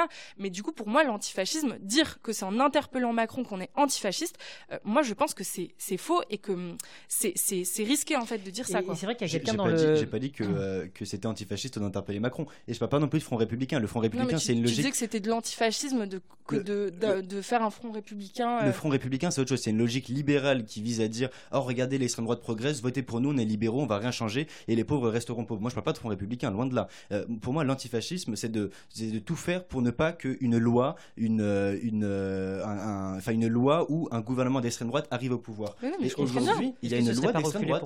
mais du coup, tu dis que c'est en faisant une alliance et en, en interpellant Macron qu'on on, permet d'empêcher ça. Moi, je te dis que je pense que c'est perdre son temps. C'est pas une alliance avec Macron. Et que je pense que c'est par ailleurs faire le, le jeu euh, du moindre mal et, et, être un peu l'idiot utile en fait du gouvernement parce qu'en fait tant qu'il y aura des gens qui disent s'il vous plaît ne promulguez pas la loi on est ensemble c'est une rupture euh, des valeurs républicaines etc c'est pas une rupture des valeurs républicaines la loi très concrètement est-ce que la, non promulgation de cette loi aurait été une victoire? Ah non, ça aurait pas été une victoire. Et, moi, je parle pas. Attention. Enfin, une alliance avec Macron, ça voudrait dire euh, on euh, ne promulgue pas la loi et euh, et on trouve un compromis. Moi, je suis pas là pour trouver des compromis avec Emmanuel Macron. Ce qu'on demande, c'est que la loi ne soit pas appliquée. Et donc, pour ne pas qu'elle soit appliquée aujourd'hui, euh, là c'est le travail parlementaire, pour ne pas qu'elle soit appliquée, il faut que euh, la loi ne soit pas promulguée. Donc c'est notre dernière chance pour ne pas qu'elle euh, soit appliquée. Mais du coup, moi je suis pas d'accord avec ça. Mais précisément, bah, je pense que. Bah, alors on fait quoi? On laisse la loi passer? Bah non, bah, bah je pense qu'il faut, bah il faut, il faut construire une riposte par en bas. Enfin, je, je pense pas. si tu mises sur le Conseil constitutionnel ou sur le fait que Macron reviendrait à la raison euh, pour ne pas promulguer la loi, euh, bah, on, est, on est vraiment mal barré. Enfin, je veux dire, même à un moment où il y avait 3 millions de personnes dans la rue pendant la réforme des retraites et que l'intersyndicale nous disait mais attendez, il y a le Conseil constitutionnel, il faut encore faire confiance à tout ça, en réalité, on perd un temps incroyable. Moi, je pense que les bons bilans à tirer de toute la séquence de lutte des classes euh, qu'on vient de vivre ces derniers mois et même ces dernières années, c'est de dire il faut rompre avec toute illusion sur les institutions. Précisément, les institutions, elles sont antidémocratiques. Je pense que vous le dites aussi, mais si les institutions sont antidémocratiques, il faut arrêter d'en donner, de, leur donner un quelconque crédit pour euh, faire barrage contre euh, les mesures qui tendent le bâton et le relais à l'extrême droite pour 2027. Pour moi, ça, c'est important, quoi. D'accord, mais, mais là actuellement, comment tu fais pour ne pas que la loi soit appliquée? Bah précisément, moi je pense que il y a une question de responsabilité des directions syndicales. Depuis plusieurs mois, je le disais, ça fait un an et quelques qu'on sait que cette loi, elle est dans l'agenda du gouvernement, qu'elles n'ont rien fait. Elles sont sorties de la réforme des retraites en disant, OK, on a perdu sur ça, mais au moins l'unité qu'on a euh, construite, euh, elle nous servira à se battre contre le gouvernement, à faire euh, des menaces, voilà, dans la, par leurs paroles au gouvernement. Aujourd'hui, on en est là à un, à un moment où il y a des attaques qui pleuvent et en fait, il n'y a aucun plan de bataille qui est proposé par, par l'intersyndicale de la réforme des retraites, ni par euh, personne en fait euh, au Parlement qui soit suffisant. Donc aujourd'hui, moi je pense que c'est cette question qu'il faut poser. Et, justement, parce que peut-être que le, débat va se poursuivre, mais avec des, des, des points et des questions précises, notamment en revenant, je pense que ce débat-là, on peut le poursuivre en revenant sur le cas précis et particulier du mouvement contre la réforme des retraites qui illustre très bien ce débat stratégique, car il, s'avère que pour refaire un peu une, mise en récit, eh bien, on a euh, des millions euh, l'an dernier euh, de personnes qui, depuis le mois, pendant plusieurs mois, du mois de janvier jusqu'au mois de juin, sont mobilisées massivement chaque semaine avec des mobilisations hebdomadaires qui, qui, mobilisent énormément partout dans le pays, même dans de petites villes qui jusqu'alors n'avaient pas été concernées par des mobilisations de cette ampleur-là. Et puis, il y a une phase charnière euh, avec euh, l'utilisation du 49.3 par, euh, par le gouvernement pour faire adopter cette réforme des retraites, en violant d'une part la volonté populaire, mais également la majorité au sein de l'Assemblée nationale des députés qui étaient opposés également à la version de ce texte, ou du moins à l'article principal, à savoir l'article 7. Et le soir de, de cette cette utilisation du 49.3, le 16 mars 2023, on a, et moi je m'en souviens, j'y étais, il me semble que vous y étiez aussi, euh, plusieurs euh, dizaines de milliers de jeunes, ne serait-ce qu'à Paris, qui sortent massivement dans, les rues. Et, et, on a eu des centaines voire on est monté, je crois, une soirée à 1000 euh, interpellations mm. de jeunes qui se sont, euh, qui ont été interpellés, qui ont été tabassés, des violences immenses. Et c'est vrai que moi, en tout cas, personnellement, en tant que jeune, je me suis vachement senti abandonné par ces structures syndicales-là, qui en quelque sorte se contentaient d'appeler à des mobilisations comme si rien n'avait changé, comme s'il n'y avait pas eu une rupture avec euh, l'utilisation de, ce 49.3. Et, c'est vrai qu'en cela, ça, pose un débat. Et puis, il y a aussi le mouvement qui a été clôturé au mois de juin avec une dernière mobilisation symbolique avant le départ de M. Berger, alors que le pays est bien, redoublé d'ingéniosité, avec notamment des casserolades, des ministres qui étaient pourchassés eh bien, euh, dans, dans, dans, euh, tous leurs déplacements. Et c'est vrai que, par exemple, je sais que les syndicats lycéens étaient à l'époque représentés dans l'intersyndicale par euh, la Fidèle, dont tu étais l'ancien président, et la voix lycéenne, si je ne dis pas de, bêtises. Comment, très concrètement, au sein de ces organisations qui étaient au sein de l'intersyndicale, vous, vous avez pu peser ou pas pour faire peser une autre, approche stratégique? Non, bah, il y a une réalité. Enfin, nous, on a été favorable euh, à la grève totale. Euh, après, c'est bien beau nous en tant que syndicats de dire ah on est pour la grève totale et sur la durée. En réalité, que nous quand on va pas en cours, on, on perd pas d'argent. Les travailleuses et les travailleurs, eux, pour le coup, perdent de l'argent. Donc on, en a parlé avec les organisations syndicales. Euh, après, bon, bah, il y a des organisations syndicales qui effectivement n'étaient pas favorables, euh, pas pour un problème financier, mais pour un problème politique, n'étaient pas favorables à la grève générale, et d'autres qui disaient oui, mais en fait, il y a aussi un problème financier qui se pose. C'est euh, comment on fait pour pouvoir financer ensuite les grèves, parce que ça coûte cher, et avec dans le contexte de l'inflation, ça coûtait encore plus cher. Et là-dessus, il y a des caisses de grève qui avaient été ouvertes, qui avaient pour récolter, beaucoup, enfin, je sais plus, les chiffres, mais beaucoup de, de, de milliers d'euros et elles auraient pu être utilisées. Je pense qu'une grève générale aurait pu permettre euh, l'abrogation de la loi, enfin de la réforme des retraites. C'est ce qu'on aurait dû faire. Et ensuite, sur la continuité du mouvement syndical, euh, je, me rappelle, moi, que nous, on était à, chaque manifestation euh, sauvage qu'il y avait dans les rues à Paris. On avait accueilli, je me rappelle, une des plus belles images qu'on a vues, c'était qu'on avait accueilli Papendiaï à, la gare de, à la gare de Lyon. Et donc, oui, on avait aussi cette mobilisation populaire qui n'était pas orchestrée par les syndicats professionnels auxquels on a participé et qui m'a semblé, euh, qui, nous a semblé très pertinente, puisque ça montrait aussi que euh, on peut aussi structurer un mouvement social sans l'implication d'organisations syndicales par exemple avec les Gilets jaunes, où on avait aussi une, une excellente mobilisation sans qu'il y ait de grosses centrales qui disent, qui disent que faire. Après, l'intersyndical aussi joué un rôle très important puisqu'on a quand même aussi pu avoir 3,5 millions de personnes et donc ça me semble aussi très important qu'on ait des syndicats euh, professionnels et aussi une intersyndicale qui soit unie. Et après, enfin, je pense qu'on aurait dû faire une grève générale même si euh, ça coûte cher et euh, la question de, l'argent était au centre des préoccupations chez les, syndicats et les travailleurs. Alors tu, nous confirmes qu'au sein de cette intersyndicale, vous en tant que, force d'organisation de, jeunesse, vous vous êtes senti un peu isolé ou comment ça se passait très concrètement les discussions à ce moment-là? Bah, pour le coup, on était, enfin, on n'était pas, pas isolé puisqu'on a toujours été écouté. Après, on pouvait pas peser nous en train de dire on veut une grève générale parce qu'on n'a pas la, légitimité de le dire. On perd pas d'argent nous encore une fois. Nous, euh, quand on bloque un lycée, euh, c'est des cours qui sont perdus, qui peuvent être rattrapés. Euh, quand on a une journée de, de grève, on peut pas rattraper l'argent qu'on a perdu. Donc, enfin, c'est aussi compliqué de peser sur ce terrain-là précisément. Sur d'autres terrains, on a pu peser, mais sur ce terrain-là précisément, c'est assez compliqué. Oui. Ariane? Oui, parce que Déjà, euh, sur le rôle de la jeunesse, euh, en réalité, la jeunesse, elle a toujours historiquement eu un rôle euh, pour déclencher ou encourager, être l'étincelle, comme on disait en mai 68, de mouvements d'ampleur, y compris de la part du mouvement ouvrier. et je pense que précisément le truc que tu dis du 16 mars, moi aussi je m'en rappelle, parce qu'en fait, cette date euh, elle était importante parce que c'était du coup le passage de la loi à l'Assemblée nationale. Euh, et nous, on avait anticipé ça dans le mouvement étudiant. Déjà, il y avait des assemblées générales qui se tenaient euh, extrêmement souvent.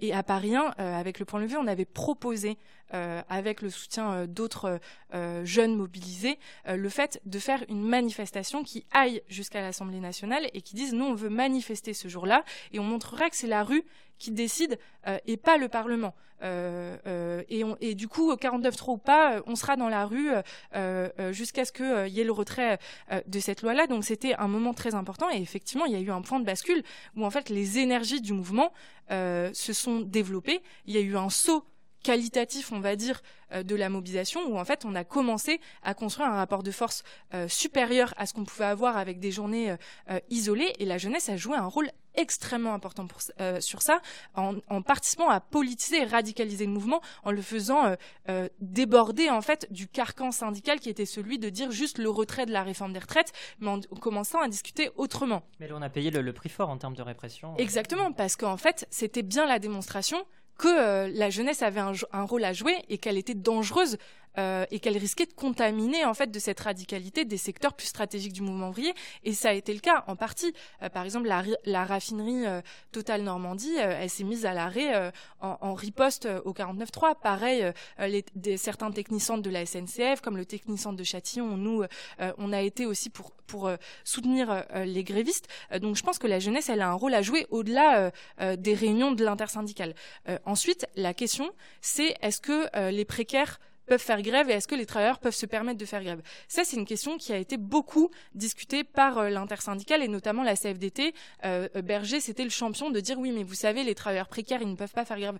Aujourd'hui, on a en fait des grèves de précaires extrêmement fréquemment. récemment, c'était la grève des sans-papiers d'Emmaüs. Euh, les sans-papiers d'Emmaüs ont fait des dizaines et des dizaines et des dizaines et des dizaines et des dizaines de jours de grève reconductibles.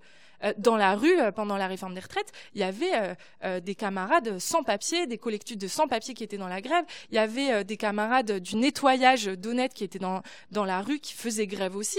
Il y a eu tout un tas de secteurs de la classe ouvrière précaire opprimés, racisés, féminisés, qui est sorti parce qu'en fait, eux aussi, ils avaient à gagner euh, d'une grève générale reconductible. Donc la question, c'est pas que les précaires ne savent pas ou ne peuvent pas faire grève. Ensuite, c'est effectivement la question de comment est-ce qu'on participe à leur permettre de faire grève. Et de ce point de vue-là, moi, je pense que la position des directions syndicales, elle a été extrêmement euh, traître parce qu'en fait, euh, les, les, caisses des syndicats, elles sont très très bien remplies. Il y avait matière à construire cette grève générale et à permettre en fait à ces secteurs-là de faire grève jusqu'au bout. Euh, et ça, ça aurait fait euh, reculer le gouvernement. mais mais c'est pas la stratégie qu'ils ont choisie. Ils ont choisi une stratégie de pression. et je pense que depuis la jeunesse, c'est important d'avoir ce bilan clair en tête pour pouvoir aborder les, les, les séquences futures. parce qu'il n'y a pas les gilets jaunes d'un côté et le mouvement syndical bien rangé de l'autre en réalité, ce qui aurait permis au mouvement Gilets jaunes de gagner, euh, c'est s'il y avait eu une grève générale dans le pays. Mais à ce moment-là, les directions syndicales ont fait un communiqué pour dénoncer la violence des Gilets jaunes, pas celle de la police. Euh, et je pense que c'est ça euh, qui a affaibli en fait le rapport de force potentiel qui sortait dans les rues, au rond-point, sur les Champs-Élysées, etc. Quoi.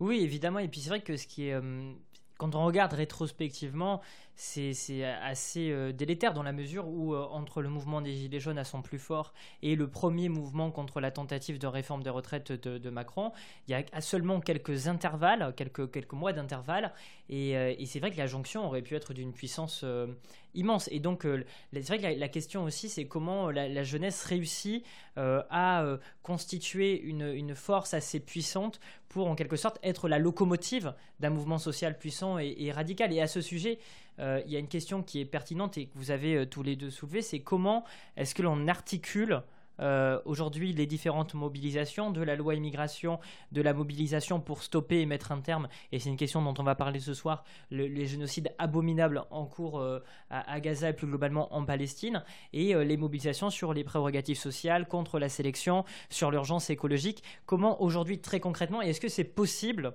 euh, d'articuler ces combats-là et, euh, de sortir euh, d'une approche corporative et corporatiste, Gwen? Non, bah, pour le coup, le, enfin, là-dessus, je pense que oui, on, a besoin d'une mobilisation qui soit, qui, qui, qui, vienne de la base et euh, non pas euh, de euh, direction. La mienne également. Je pense que c'est important que ça puisse partir de la base. Et c'est ce qu'on essaie d'encourager. On n'avait pas fait de communiqué ou quoi que ce soit parce qu'à un moment donné, faire des communiqués sans action, ça sert à rien. et donc, on avait vu, nous, avec nos fédérations locales, il y a eu des blocus qui se sont faits dans, les lycées contre, contre la.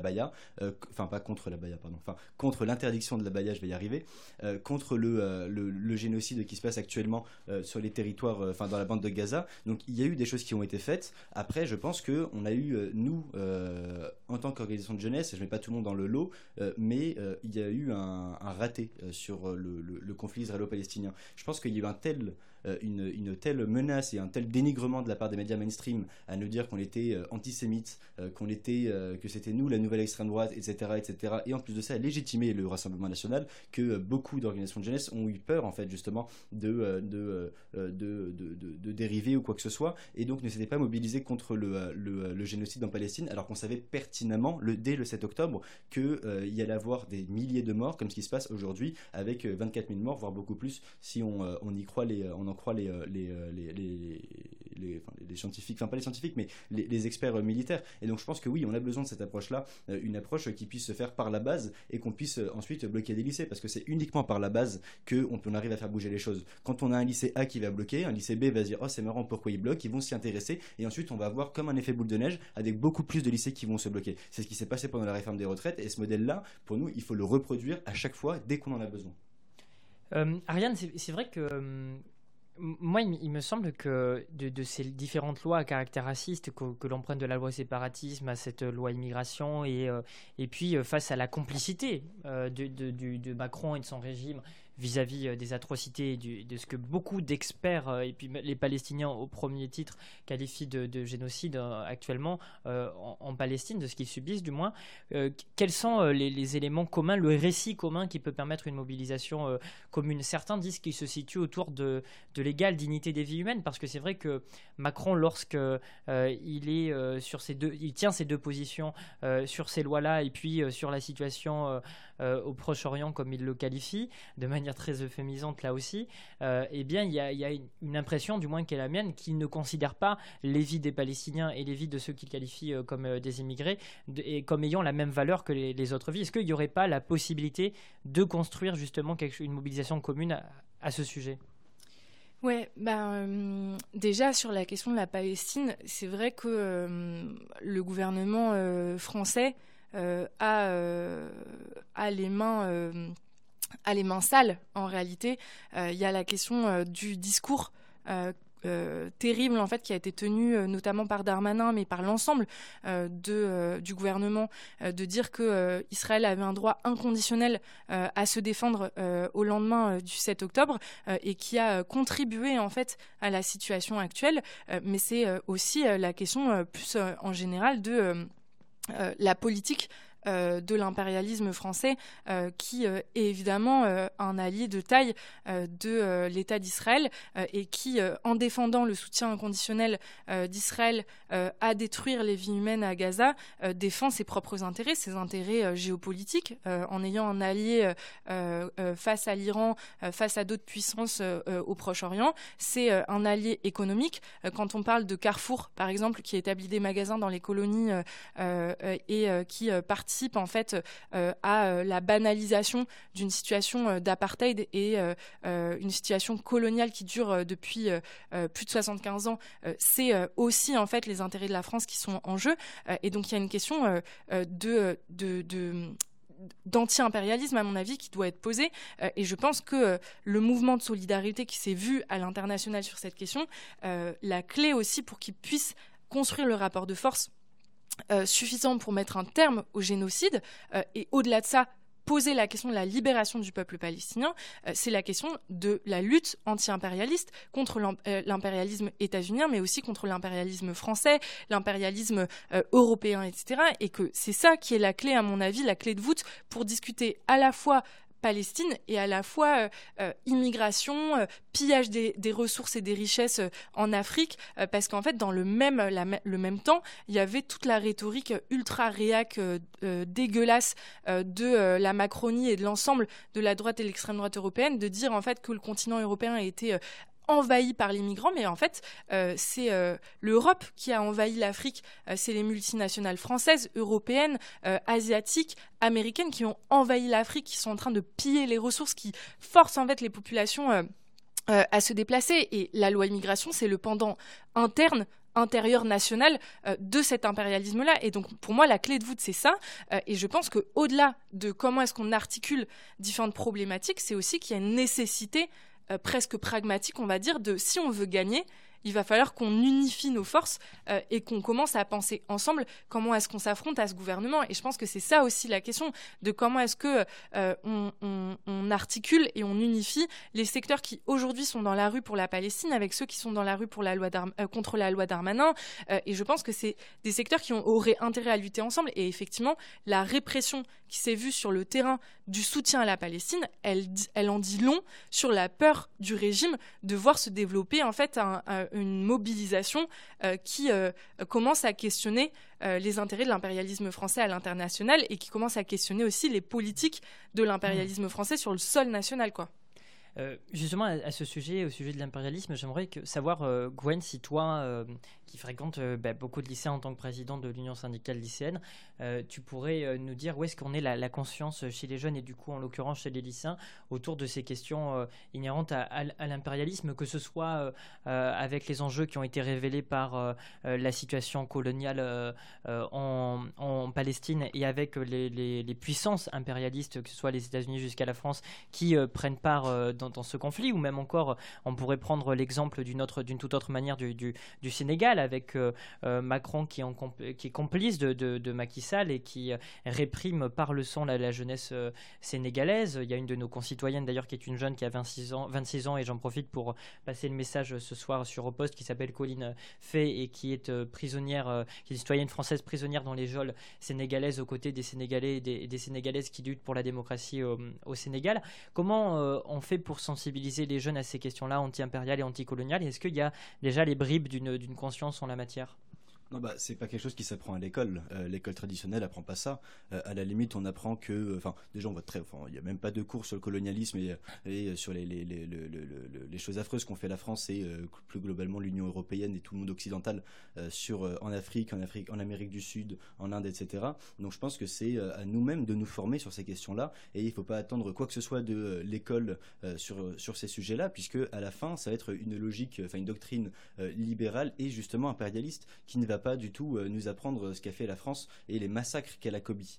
Donc euh, oui, je pense que, enfin, je pense que ça rentre dans, les prérogatives des mouvements de, jeunesse. Pour moi, il y a, trois axes qu'on essaie de faire avec l'Union syndicale lycéenne. Ça va être l'axe de mobilisation en bloquant des lycées, en faisant des actions, en, manifestant. L'axe de rendre service quand un élève n'a pas de professeur ou euh, quand il y a des toilettes qui sont insalubres, par exemple, dans un établissement. Et aussi la question de l'éducation populaire, en réalité, qu'on puisse se former à aspirer à un autre monde, un monde anticapitaliste, euh, aspirer à des luttes féministes, écologistes, euh, qu'est-ce que c'est l'antifascisme? Et pour moi, l'impérialisme rentre euh, directement dans, dans cette case-là, entre guillemets, parce que il y a, une, y a une, une, colère qui monte chez les jeunes, et notamment depuis le conflit israélo-palestinien, enfin, depuis, le, depuis le 7 octobre, avec ce qu'on enfin, qu'on remarque, c'est qu'il y a beaucoup de, de lycéennes et de qui se sont penchés sur ce sujet-là, notamment en allant voir ce qui se passe en Cisjordanie, ce qui se passe avec les grands industriels français qui, comme Carrefour, effectivement, implantent des magasins comme McDonald's qui finance euh, l'armée israélienne. Et donc oui, il y a cette conscience qui monte chez les jeunes et maintenant il faut réussir en fait à la former à, euh, le, et surtout à la concrétiser en une lutte massive envers euh, le, le, gouvernement français, le monde occidental et les grandes industries qui profitent de la crise au détriment des milliers de Palestiniens qui meurent chaque jour sous les bombes de Tsahal. Mais parce que c'est vrai, juste pour rebondir là-dessus, que là j'ai vu que les grands médias nous vendaient il y a 2-3 jours une étude qui disait que les jeunes français, la jeunesse française ne connaissait plus son histoire l'histoire de France, de sa patrie, etc. Mais en réalité, moi j'ai l'impression qu'aujourd'hui, notamment avec l'outil euh, numérique et la profusion de, médias indépendants, alternatifs, les podcasts, etc. qui existent, il y a un degré de conscientisation politique qui est assez important, du moins un potentiel en la matière euh, chez les jeunes. Et j'ai aussi l'impression que ça fait peur. Et j'ai l'impression qu'il y a euh, une maîtrise de ces enjeux-là qui est de plus en plus forte par, par la jeunesse. Bah oui, et puis par ailleurs, c'est quelle, quelle histoire euh, nous est enseignée en fait parce qu'effectivement euh, euh, la guerre d'Algérie ça fait pas le programme en fait de toutes les de toutes les classes lycéennes. Moi je me souviens que en fait on l'a zappé parce qu'il n'y avait pas le temps. Donc en fait tout ce qui a trait à l'histoire coloniale de la France aux expositions universelles en France qui exposaient euh, des êtres humains en fait euh, euh, pour montrer à quel point c'était des animaux qu'il fallait civiliser, etc. C'est ça aussi l'histoire de la France. c'est l'histoire d'une connivence entre la droite républicaine et, l'extrême droite et le fascisme dans les années 30. C'est ça aussi l'histoire de la France. Et je pense que de ce point de vue-là, il y a une conscience, effectivement. je pense que le fait de voir en live un génocide euh, sous nos yeux en fait avec euh, la plus grande complicité des puissances occidentales et des médias euh, qui encore récemment là n'ont couvert que la plaidoirie de l'État d'Israël à la Cour internationale de justice s'agissant de la plainte de l'Afrique du Sud pour, le génocide à Gaza. ça en dit long aussi de la politique qui est menée et des intérêts qui sont en jeu sur, sur le terrain de la euh, la question palestinienne. Euh, et ensuite, je pense que euh, pour aller plus, en profondeur, c'est la question du, programme. quel programme face à l'impérialisme français? Quel programme, en fait, pour contrer la rhétorique réactionnaire qui est mise en place par le gouvernement et Darmanin autour de la loi immigration? Et moi, je pense qu'il y a, des débats, en fait, au sein de la gauche. Et, et, nous, par exemple, on dit il faut ouvrir les frontières, il faut régularisation, régulariser pardon, l'ensemble euh, des sans-papiers. Euh, c'est la régularisation de tous les sans-papiers et l'ouverture des frontières qui est nécessaire euh, pour contrer non seulement les discours de haine raciste, etc., mais pour offrir des vraies perspectives en fait à ces secteurs-là qui fuient les guerres et les conséquences des impérialismes et, des multinationales. Comment est-ce qu'on l'obtient du coup avec quelle stratégie? Bah, Pour moi, précisément, c'est la question de, de la lutte des classes et encore une fois de la mobilisation. Je pense qu'il ne faut pas penser la question de la grève, de la mobilisation dans les lycées et dans les facs uniquement sous le prisme des revendications qui seraient euh, euh, sectorielles, euh, estudiantine pour les universités, lycéenne pour les lycées, etc. Moi, je pense qu'au contraire, la jeunesse, sa force, c'est d'être capable de penser des questions qui euh, la dépassent, qui sont structurelles à notre système. Euh, c'est pour ça que c'est la jeunesse qui s'est mobilisée sur le climat, qui s'est mobilisée sur euh, les violences sexistes et sexuelles, qui a commencé à poser la question des violences policières et qui est devenue ce qu'on a appelé la génération Adama. et donc, je pense qu'il y a matière, en fait, dans notre génération, à penser les, questions d'avenir plus en général et à commencer à poser une alternative euh, au système qui euh, nous étouffe, qui nous opprime, mais qui opprime euh, les populations à l'international. Mais ça, ça passe par un programme qui n'est pas conciliant avec l'impérialisme français. Et je finirai sur ça parce que c'est un débat stratégique et programmatique avec la France insoumise, que nous on a avec la France insoumise. Mélenchon, il dit qu'il est fier que la France soit la deuxième puissance maritime mondiale.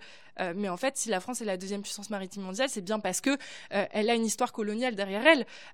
la gauche euh, réformiste au Parlement et contre la régularisation de tous les sans-papiers et l'ouverture des frontières euh, de manière inconditionnelle. Euh, et donc je pense que c'est ça aussi qu'il faut combattre, parce que c'est ça aussi qui prête le flanc à un discours derrière qui va être réactionnaire et qui va servir les intérêts du grand patronat, qui va faire des sans-papiers une main-d'œuvre ultra précaire, etc. Quoi. Et, c'est vrai que c'est un, débat euh, hyper important, mais, juste vraiment sur les questions de modalités de lutte très pratico-pratiques, et on en a parlé tout à l'heure, mais pour y revenir sur cette question, avec l'illustration en quelque sorte de la question de la loi immigration, des mobilisations sur la loi immigration et sur la Palestine, il y a un peu un sentiment d'impuissance, j'ai l'impression, parce que très concrètement, hier, je pense que vous étiez tous les deux présents à la, à la mobilisation, et on voit qu'effectivement, il y a du monde, euh, il y en aura peut-être même plus le 21, étant donné qu'il y a euh, une volonté d'élargir sur des trucs qui sont plus consensuels, mais très concrètement, c'est vrai que c'est mobilisation, comme c'était le cas d'ailleurs pendant la réforme des retraites dont on vient de parler, d'un point A, d'un point B, on rentre chez nous à,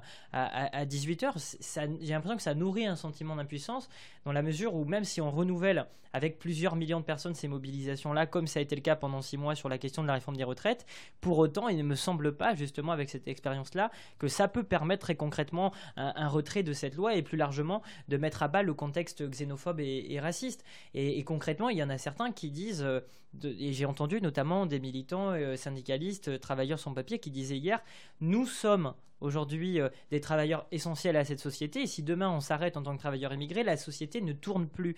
Et donc très concrètement, comment la jeunesse peut-elle prendre part à ce processus d'organisation d'une grève des travailleurs, d'une grève générale, mais aussi qui appuie celle des travailleurs, des travailleurs sans papier, qui serait probablement un des meilleurs moyens d'être efficace sur cette prérogative-là, sur cette question?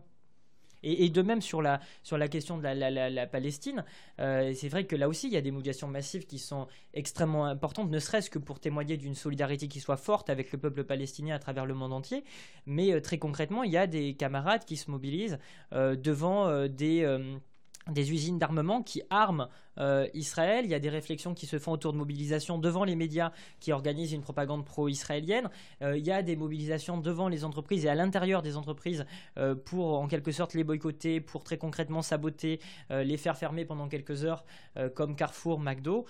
comment concrètement on se saisit de ces enjeux-là qui sont plus radicaux, qui sont des formes de lutte qui aujourd'hui sont marginalisées et qui pour autant, en tout cas personnellement c'est ainsi que je le vois, m'ont l'air beaucoup plus efficaces? Non, bah déjà, nous, sur la loi immigration, on rentre effectivement pas du tout dans cette logique économique qui normalement est prônée par le MEDEF, qui vise à dire ah il faut régulariser euh, les travailleurs sans papier euh, des secteurs difficiles euh, pour savoir qui va aller nettoyer les couverts après manger dans des restaurants. Nous, c'est pas du tout ça notre logique. On rentre effectivement dans la même logique du papier pour tous et aucune condition d'entrée en France, parce que le mondialisme qui est prôné par les libéraux aujourd'hui, il c'est que pour les marchandises. En réalité, quand on vient d'un pays d'Afrique ou quand on vient d'Inde, par exemple, on ne peut pas, on ne peut pas bénéficier de ce mondialisme et entrer en France euh, comme on le souhaite. Entrer en France, ça demande un parcours très compliqué, en passant par la Libye, en passant par la mer Méditerranée, et qui aujourd'hui n'est pas possible. Et donc, pour euh, revenir à ta question sur la loi immigration, je pense que justement, la jeunesse peut jouer un rôle important, notamment des gens se mobilisant elles-mêmes en disant, eh ben, même si euh, on n'est on n'est pas des travailleurs immigrés, on se sent aussi concerné parce que chez les lycéennes et les lycéens, il y a aussi beaucoup d'élèves qui reçoivent des EQTF, qui sont menacés par les flics à chaque fois qu'ils vont dans une gare et qui croisent un, un contrôleur RATP ou SNCF, ils sont euh, également euh, concernés par cette loi immigration. Euh, le droit du sol qui est supprimé, ça va être aussi un carnage puisqu'il y a des élèves qui ne vont plus avoir automatiquement la nationalité française. donc évidemment qu'on est également concerné en tant qu'étudiant, en tant que travailleur, en tant que, que lycéen, lycéen. Et donc je pense que ça va passer effectivement par des blocus et également après par l'unité avec les collectifs de sans-papiers qui se sont formés depuis des mois. Et là, ça a été une erreur de la part de beaucoup d'organisations de ne pas réussir à s'être mobilisés avant en gros euh, euh, le, passage fatidique euh, de cette loi au Sénat puis à l'Assemblée nationale, et donc maintenant d'aller voir les collectifs de sans-papiers, de pouvoir les aider, de pouvoir les soutenir pour montrer que justement ils ne sont pas seuls dans leur lutte, que malgré les discours nauséabonds qu'on entend dans, sur BFM TV, sur CNews, etc., en réalité, les lycéennes et les lycéens et tout le monde de gauche les soutient et qu'ils ne sont pas tout seuls, au contraire, il y a du monde avec eux qui les soutient. Ariane? Ouais, bah hum, non, mais c'est vrai que en fait, on peut pas poser la question de l'alternative euh, sous le prisme des euh, prochaines semaines uniquement, parce qu'effectivement, euh, le contre-coup de la défaite de la réforme des retraites, elle pèse encore en fait sur l'avant-garde ouvrière et la jeunesse. Et ça, c'est c'est un problème, mais c'est une réalité. Et ensuite, qu'il faut adresser sur le temps plus long euh, nous, euh, euh, dans, les, universités, on a participé en fait à mettre en place des comités de soutien au peuple palestinien contre le génocide dans une quinzaine d'universités en France, qui ont rassemblé en fait des noyaux d'étudiants, pour certains qui n'étaient pas habitués en fait au mouvement étudiant, aux mobilisations, et qui aujourd'hui sont des nouvelles forces vives qui seront à même en fait de penser les mobilisations de demain. et je pense que du coup, toutes ces, toutes ces questions-là d'intervention dans la rue, d'expérience en fait sur euh, toutes les préoccupations et les aspirations légitimes de la jeunesse sur les questions nationales et internationales, elle, est de notre devoir. Mais ensuite, il faut penser euh, euh, de manière plus plus structurelle et de, de plus long terme parce qu'effectivement on voit le 14 janvier, c'était une manifestation qui était appelée par les collectifs de sans-papiers. la CGT s'est retirée de l'appel au dernier moment en appelant plutôt au 21 et donc en faisant un, euh, bah, je veux dire de l'ombre en réalité à cette manifestation qui été organisée par euh, les secteurs euh, de premiers concernés comme on dit. Et, aujourd'hui il y a la question de la division des dates mais il y a la question de comment est-ce que on se donne les moyens aussi de construire une, riposte d'ensemble qui permette d'unifier les combats comme on dit qui permette de répondre en fait aux différentes préoccupations qui bataillent le terrain de l'extrême droite qui se fait passer pour l'extrême droite anti-libérale etc., quand en fait c'est eux qui refusent d'augmenter le SMIC, par exemple, euh, ou euh, de baisser les loyers, euh, c'est toutes ces questions-là. Et ça, c'est un combat, à mon avis, qui passe par le fait de s'engager pour la révolution. Moi, je pense qu'au-delà de la question des mobilisations, il y a la question de euh, quel projet, quelle alternative on porte? Euh, moi, j'ai fait un certain nombre de mobilisations euh, dans, dans, dans ma vie, en fait, avant de commencer à m'engager. J'ai fait la loi travail quand j'étais au lycée et ensuite Parcoursup. Et en fait, j'en ai eu marre de ce saut de mouton de mobilisation. Des mobilisations, il y en aura. la situation, elle est explosive. On voit en Argentine, c'est un des présidents les plus d'extrême droite qu'on a au niveau mondial qui vient d'être élu. Et en fait, quelques semaines après son élection, il est face, en fait, à une une prochaine grève générale dans le pays, à des assemblées dans plusieurs dizaines de villes, des assemblées de quartiers, ouvrières, étudiantes, etc., alors même que c'est les vacances d'été. et donc, en fait, ils ne nous auront pas aussi facilement. Et donc, il faut voir aussi ça, mais que ça, c'est des choses qui se préparent. les explosions sociales, elles arrivent, elles ont toujours eu lieu, euh, mais la question c'est euh, quelle force on a pour proposer une stratégie qui est alternative en fait à ce que nous proposent les directions politiques et syndicales actuelles. Parce que si c'est pour recommencer au printemps des journées euh, saute-mouton, des grèves partielles, etc., et de trahir à nouveau en fait les aspirations plus générales de la jeunesse et des classes populaires, c'est non. C'est un éternel recommencement et c'est ça qui fait le lit de l'extrême droite aussi, c'est ce désespoir profond des classes populaires. Et donc c'est pour ça que Bardella, bah oui, il peut draguer aussi des secteurs de jeunes des classes populaires, etc., qui en ont marre euh, qu'on leur dise... Euh, bah attendez que je sois au pouvoir et puis je retirerai la réforme des retraites, je retirerai la loi Darmanin, mais c'est aujourd'hui que ça se passe. et donc je pense que ça, ça suppose que toute cette jeunesse qui a fait les précédents mouvements, elle commence à se poser la question de s'engager plus au quotidien pour forger des bastions combatifs en fait dans les universités et dans les lycées quoi. Oui, puis il y a aussi la question, comme tu l'as posé, de vraiment le, regard sur le long terme, la stratégie euh, euh, sur le long terme, mais également le, projet politique. Et j'aimerais qu'on en parle dans la, à, la, fin de cette émission. Mais juste avant, euh, il y a un sujet qui suscite de plus en plus de débats, de polémiques, de, de, de, de, création de groupes militants thématiques, de potentielle mobilisation et ça a commencé notamment avec euh, euh, les sans-papiers qui sont mobilisés en la matière et je fais référence, vous l'aurez peut-être compris, aux Jeux Olympiques. C'est vrai que Macron, en quelque sorte, il présente les, les JO comme euh, un élément fondamental de l'année 2024. Il a annoncé que ça allait être voilà quelque chose que l'on ne voit qu'une fois par centenaire, enfin quelque chose d'immense, quelque chose des, jeux populaires qui vont faire plaisir aux Français, que ça va être un, événement qui va faire briller la France. Et il en fait vraiment quelque chose de cardinal euh, dans ce second quinquennat, voire de central. Et en quelque sorte, il, veut s'ériger comme chef de bataille en la matière. Euh, il avait d'ores et déjà annoncé, lorsque Notre-Dame avait brûlé, en disant Vous verrez, ce sera prêt pour les JO. Enfin, il y a, un peu une obsession autour de ça. Et on le voit d'ailleurs euh, avec son, son, nouveau gouvernement, avec une ministre de l'Éducation qui porte également la délégation des sports et des Jeux Olympiques, je cite. Enfin bref, c'est un enjeu majeur pour lui. et j'ai l'impression que euh, et il se focalise vachement là-dessus. Et si j'insiste là-dessus, c'est pour dire est-ce que, est-ce que ça poserait pas justement un enjeu de mobilisation où moi je m'en souviens pendant la réforme des retraites, beaucoup disaient euh, eh bien euh, pas de retrait de la réforme, pas de JO, dans les quartiers populaires pas de justice, pas de JO lorsqu'il y avait eu l'exécution de Naël. là on le voit avec avec la loi Darmanin, pas de retrait de la loi Darmanin, pas de JO.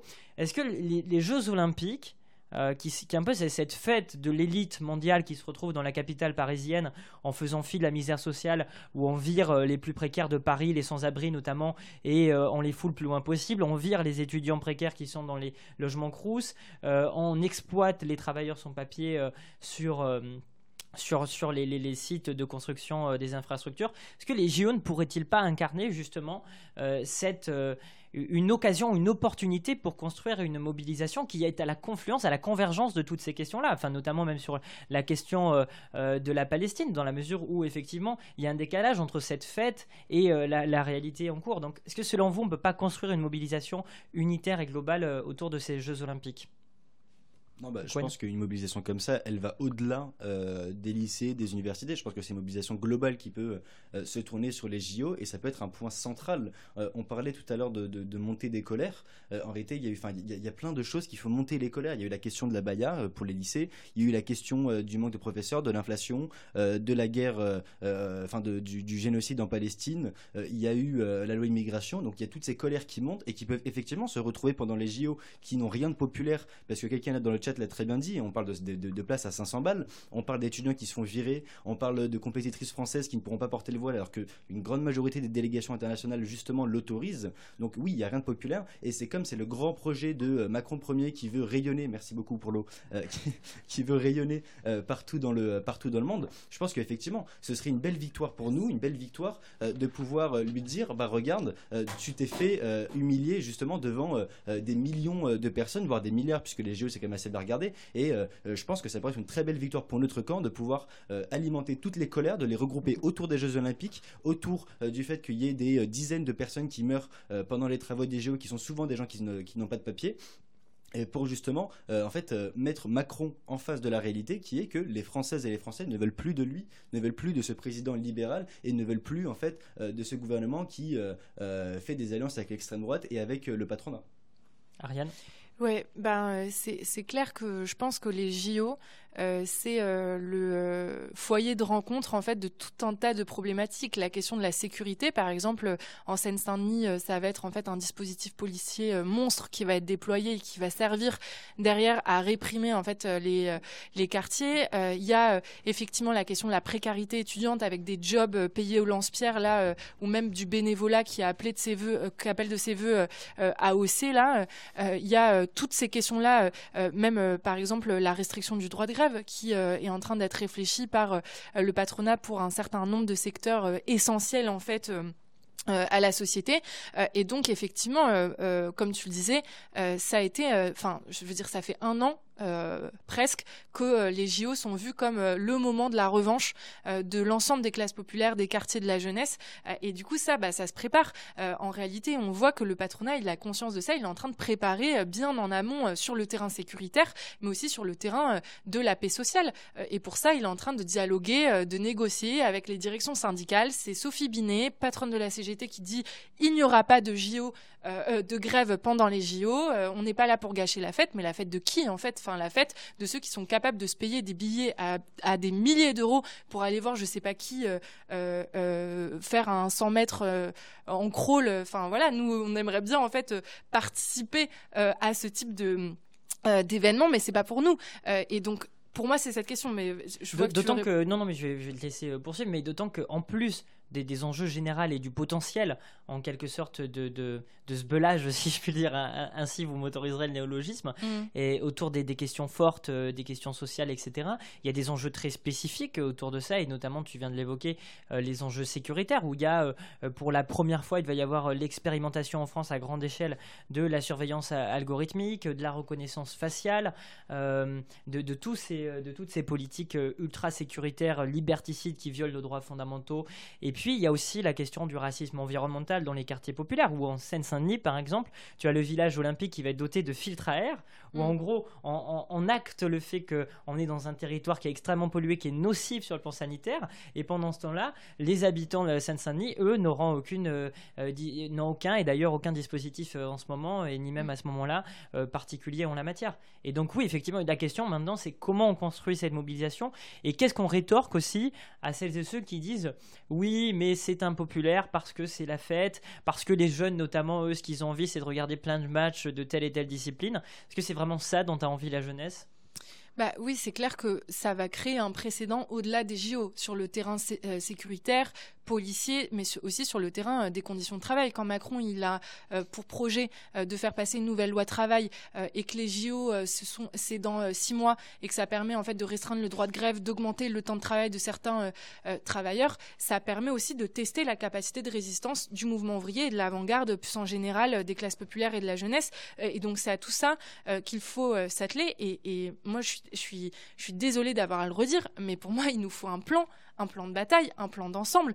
Euh, ce n'est pas possible qu'aujourd'hui, euh, moins d'un an après les retraites, euh, on s'accommode en fait d'une situation de passivité où en fait on nous a, on nous a imposé une défaite alors même qu'il y avait les conditions de la victoire six mois auparavant. je suis désolée, mais ce n'est pas normal.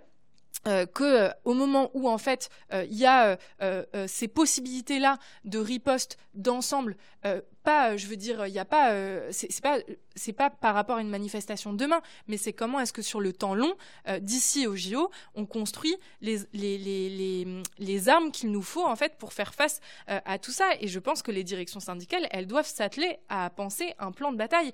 Euh, et ça, ça se fait aussi par un discours qui permet en fait d'adresser la question du racisme, des oppressions, de l'écologie, parce qu'en fait, il faut arrêter cette division du politique et du syndical. Les, syndicats, ils doivent se prononcer sur les questions économiques. Et en fait, c'est à, à la gauche institutionnelle et la NUPES de penser les questions politiques pour 2024, pour 2027. Mais c'est pas possible de penser comme ça. il faut que ça soit l'ensemble des forces vives des classes populaires qui pensent ces questions par en bas et qui commencent à le préparer à la RATP. Il y a en fait une colère qui gronde sur les conditions de travail depuis longtemps parce qu'en fait, ils sont en train de payer aujourd'hui euh, la contre-offensive du gouvernement de la réforme des retraites de 2019 où ils avaient fait une grève reconductible. Euh, et donc, c'est ces questions-là, mais on ne peut pas les penser euh, de manière isolée, la jeunesse. il faut la penser en alliance avec le mouvement ouvrier, sinon, c'est pas possible. Évidemment, évidemment. Mais d'où l'intérêt de, cette, de cet espace. Totalement. Gwen, comment concrètement tu, penses qu'on pourrait construire des mobilisations autour des, des JO non, bah pour le coup, euh, ça va se passer pendant l'été, donc bloquer un lycée, c'est tout de suite plus compliqué quand il y a personne dans le lycée. Enfin, euh, ça perd tout son sens. Mais euh, je, pense non que c'est des discussions qui peuvent avoir lieu avec les travailleurs et travailleuses qui sont prêts à lutter justement contre les JO et surtout contre la politique d'Emmanuel Macron. Et après, c'est au fil des discussions voir comment on peut faire pour allier le monde lycéen, le monde étudiant et le monde ouvrier dans cette lutte qui va se faire autour des JO, tout simplement. C'est vrai que concrètement, il y, y a, beaucoup de, ça va la technique, euh, David Je vois David qui s'agite dans tous les sens. Il doit dire ces, ces jeunes ont-ils des idées trop subversives Pas du tout. Non, non, non, non, non, non, les forces de non, non, moi, je, non, non, moi, je m'amuse avec euh, mes caméras. Je vous écoute avec euh, passion. euh, visiblement, le chat aussi. Bon, mais tant mieux. tout, tout, non, non, tout va bien. vous avez de l'eau Vous voulez un café Tout va bien? Tout va bien. Non, non. Il y, a, y a simplement quelques grognards du chat qui, qui vous demandent. Alors d'abord, moi j'ai un truc, c'est Richie, t'as pas de notes toi? Non. Je sais pas comment tu fais. Euh, bravo. Et euh, le chat vous demande, mais est-ce qu'on peut encore penser gauche-droite? Est-ce que c'est Je suis sûr que ça va vous interpeller, mais est-ce que vous pensez que hmm. votre génération doit encore raisonner en termes de gauche, la gauche, la droite? Gwen. Vas-y. Non, bah, je pense qu'aujourd'hui, il y a, on peut plus, enfin, le, le, système gauche-droite, euh, je pense qu'on peut plus forcément l'utiliser. Il y a, y a, un système euh, qui lui a toujours fait son sens euh, de du camp bourgeois et du camp plus ouvrier. Et quand je parle de camp ouvrier aujourd'hui, euh, j'englobe pour le coup pas mal de, composantes de la gauche, euh, jusqu'à une, enfin, dans une certaine mesure. Et donc après, ce camp bourgeois va également être réactionnaire, va également être raciste, puisqu'il sert ses propres intérêts économiques. Et donc je pense que, enfin, le, principe de gauche-droite, oui, peut être euh, peut-être démodé. Est-ce qu'il est encore bon d'en parler? Je ne sais pas. en tout cas, oui, une chose est sûre, c'est qu'il y a une alliance de des partis bourgeois, des partis d'extrême droite, des partis réactionnaires contre une, une possible offensive une possible lutte euh, de la part euh, du camp, euh, du camp social, du camp de gauche, du camp des ouvrières et des ouvriers. Ariane bah, Je précise juste avant que Ariane prenne la parole, le, chat vous propose par exemple comme mm. variante sociale versus libérale, c'est MTPSN. Et Richie, j'essaierai de te procurer bientôt un écran, comme ça tu pourras réagir directement. C'est évident sur le côté, mais pas de souci. Mais à, toi, Ariane. Bah, moi, je pense que la, question fondamentale que notre génération, ou en tout cas euh, les secteurs de la génération qui euh, ont été des protagonistes des précédentes mobilisations, euh, doivent se poser la question réforme ou révolution, en fait. Je pense que c'est celle-ci qui est fondamentale et qui va déterminer notre avenir. je pense que c'est ça l'antagonisme stratégique important euh, parce que euh, c'est la question de est-ce qu'on attend que euh, le changement vienne par des réformes progressives et par un changement de pouvoir au sein des institutions ou est-ce qu'on prend nos affaires en main et est-ce qu'on se dit que bah c'est pas dans euh, quatre ans euh, qu'il faudra euh, se bouger, mais c'est aujourd'hui, ici et maintenant, qu'on pose l'ensemble des questions qui nous tiennent à cœur, et que ce soit les questions nationales ou internationales, que ce soit les questions syndicales, économiques ou les questions politiques. Et je pense que la jeunesse, elle a un rôle pour penser ces questions. on voit que ces dernières années, il y a de plus en plus d'engagement au niveau de la jeunesse, il y a un engagement au niveau des associations, des ONG. les jeunes ont envie de changer le monde. Et la question, c'est comment? Et moi, je pense qu'en réalité, on s'engage pour euh, la révolution euh, quand on, se dit que c'est par la lutte des classes et en alliance avec le mouvement ouvrier qu'on sera capable de construire le rapport de force qui nous permettra non pas uniquement d'être en permanence à la défensive, mais aussi de repasser à l'offensive, comme tu disais. je pense que c'est ça l'antagonisme un peu important. Enfin. Merci pour, pour cette belle transition, Ariane. Mais pourquoi je dis ça? Parce que c'est vrai que moi, j'ai une frustration absolue quand, quand j'écoute aujourd'hui les médias dominants, les mainstream, comme on les appelle pour reprendre un anglicisme, c'est qu'on présente toujours la politique, et notamment quand on s'adresse aux jeunes et quand on parle de politique, à travers le prisme uniquement de grosses structures partisanes, c'est-à-dire de gros partis politiques. Ah, mais vous, est-ce que vous avez votre, votre carte chez un tel ou un tel? Ou bien à travers des personnalités. D'ailleurs, on en revient, on, en parlait au début, euh, à savoir euh, l'opposition binaire entre Attal et Bardella, euh, comme s'il n'y avait rien entre. Ou encore, j'ai vu un papier l'autre jour de France Info qui nous présentait un troisième au milieu. Serait-ce la troisième voie que Léon Desfontaines, candidat du PCF Et, c'est vrai que c'est vachement intéressant de déconstruire ça et de, voir que la politique, et c'est pour ça que dans cette émission, euh, et moi je suis content, on prend vraiment le temps de poser les choses et pas juste de discuter pendant quelques minutes, mais d'approfondir et de dire que la politique, ça dépasse de loin ces enjeux de, personnalité ou même de parti politique, dans la mesure où ça pose de vrais débats de société, une vraie lecture aussi de la société.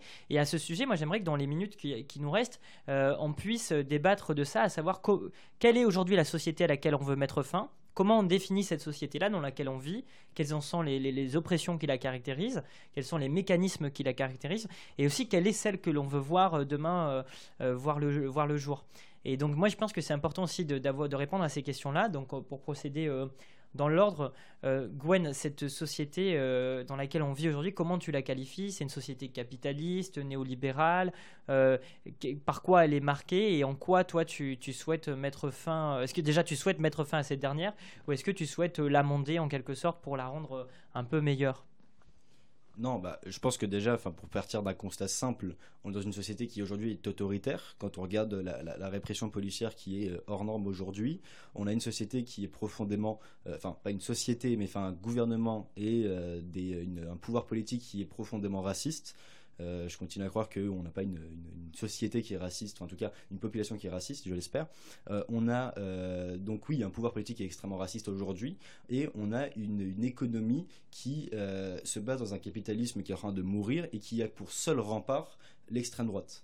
Euh, quand on regarde, enfin, on a des, des, des, grèves qui se font partout dans le monde, d'un combat acharné qui se fait contre le, le, capitalisme, et les libéraux, par peur de perdre le pouvoir, de perdre le monopole euh, sur, euh, sur, le, sur le monde, font alliance avec l'extrême droite pour justement pouvoir garder les rênes de l'économie mondiale. Donc je pense que on peut déjà partir de ce constat-là. En tout cas, c'est celui que je dresse moi de, mon côté. Euh, et après, sur euh, comment faire pour en sortir, euh, je pense qu'en réalité, ça ne sert à rien de l'amender. on a, il y a déjà des gens qui ont essayé. Ça a été fait en Grèce, ils n'ont pas réussi. Euh, ça a été fait euh, il y a euh, maintenant quand même plusieurs années de cela au Chili. Ils n'ont pas réussi et on est tombé dans, dans, un gouvernement fasciste. Donc je pense que non, amender un, une société comme, comme celle-ci qui est quand même très bien scellée, parce que enfin, les grands penseurs de cette société sont des gens très intelligents. Hein. je, leur, je, leur, je, leur, donne au moins ce, ce, point positif. C'est des gens qui ont très bien scellé la société et qui fait que on a des médias qui contrôlent l'opinion publique aujourd'hui, qui fait que on a Gabriel Attal qui est déjà pressenti comme le prochain président de la République on a euh, une euh, une police qui réprime. Et donc oui il faut réussir à s'en détacher. Et donc je pense que c'est pas forcément en amendant euh, cette société là qu'on sortira de cette emprise capitaliste autoritaire et raciste euh, Ariane, pour répondre à cette question, peut-être en, précisant, toi qui fais partie d'une organisation euh, marxiste, euh, à savoir le, Point Levé et plus largement Révolution Permanente, mm. est-ce que les, grilles de lecture politique et critique du 19e siècle, enfin qui sont nées en tout cas au 19e, notamment avec Marx, qui voient la lutte des classes à travers notamment d'un côté le prolétariat et le monde ouvrier et de l'autre la bourgeoisie dominante, eh bien aujourd'hui cette, cette, lutte des classes, est-ce qu'elle est à, remettre en question dans sa lecture politique, dans la mesure où il y a quand même pas mal d'éléments qui viennent changer la donne, notamment euh, euh, la dimension Startup Nation avec euh, des, centaines de milliers, voire des millions de, travailleurs qui, en quelque sorte, ne, sont plus dans l'industrie de par le fait que cette dernière est quasiment démantelée, mais dans l'auto-entrepreneuriat, voire se, se retrouvent sans emploi. comment cette grille de, lecture marxiste qu'est la tienne, on l'adapte, si je puis dire, ou du moins euh, on, la prend en compte dans euh, la, donne euh, sociale et économique du XXIe siècle? Hmm. bah, Moi, je pense que la, la révolution et la, tradition marxiste révolutionnaire n'a jamais été autant d'actualité. effectivement, nous, on se revendique d'une tradition qui pense que la clé du renversement du système, elle se situe dans l'antagonisme de classe entre ceux qui sont exploités et ceux qui exploitent. et au XXIe siècle, il n'y a jamais eu autant de monde qui est exploité et donc autant de forces vives pour penser le renversement du système tel qu'il est. Après, ça suppose effectivement de penser des questions qui sont extrêmement complexes. nous, on réfute en fait cette idée euh, que euh, le marxisme euh, et la lutte des classes, ça serait les ouvriers blancs en bleu de travail vs la bourgeoisie des grandes concentrations industrielles. En réalité, la classe ouvrière, c'est une classe ouvrière qui est racisée, qui est féminisée, qui est jeune, qui est précaire, qui a été extrêmement fragmentée par les classes dominantes, justement pour saper les capacités de résistance de ceux qui auraient intérêt en fait à un changement de système. Et du coup, ça, ça nous impose de penser plus que jamais, mais comme l'ont fait en fait les penseurs de la révolution euh, socialiste comme euh, euh, Marx, comme Lénine, comme Trotsky, de penser comment est-ce que la classe ouvrière doit penser un autre projet de société pour l'ensemble des populations exploitées, opprimées. Ça suppose de penser les questions de féminisme, de racisme, d'écologie, les questions de d'anti-impérialisme, toutes ces questions-là, elles sont pensées en fait, elles peuvent être réfléchies à partir d'une grille de lecture marxiste révolutionnaire. Et nous, c'est ce qu'on fait avec le point levé Révolution permanente. En réalité, Révolution permanente, c'est une organisation politique qui d'une richesse énorme pour la jeunesse parce qu'en fait c'est une organisation où euh, on va militer au quotidien aux côtés euh, des travailleurs des transports, de l'agroalimentaire, euh, de la santé, des hôpitaux, du travail social, etc. et penser ensemble au quotidien comment est-ce qu'on ne retombe pas éternellement dans les mêmes pièges tendus par les classes dominantes, à commencer par les pièges qui sont tendus par euh, les directions de propre camp. Euh, d'un côté, celles qui nous disent que euh, ça suffit de faire une grève une fois par, par semaine ou une fois par mois, mais ceux aussi qui nous disent qu'il suffit de voter pour changer la face du monde. Moi, je pense qu'un autre monde est possible, mais qu'il va falloir se battre pour ça et que ça, ça suppose de militer.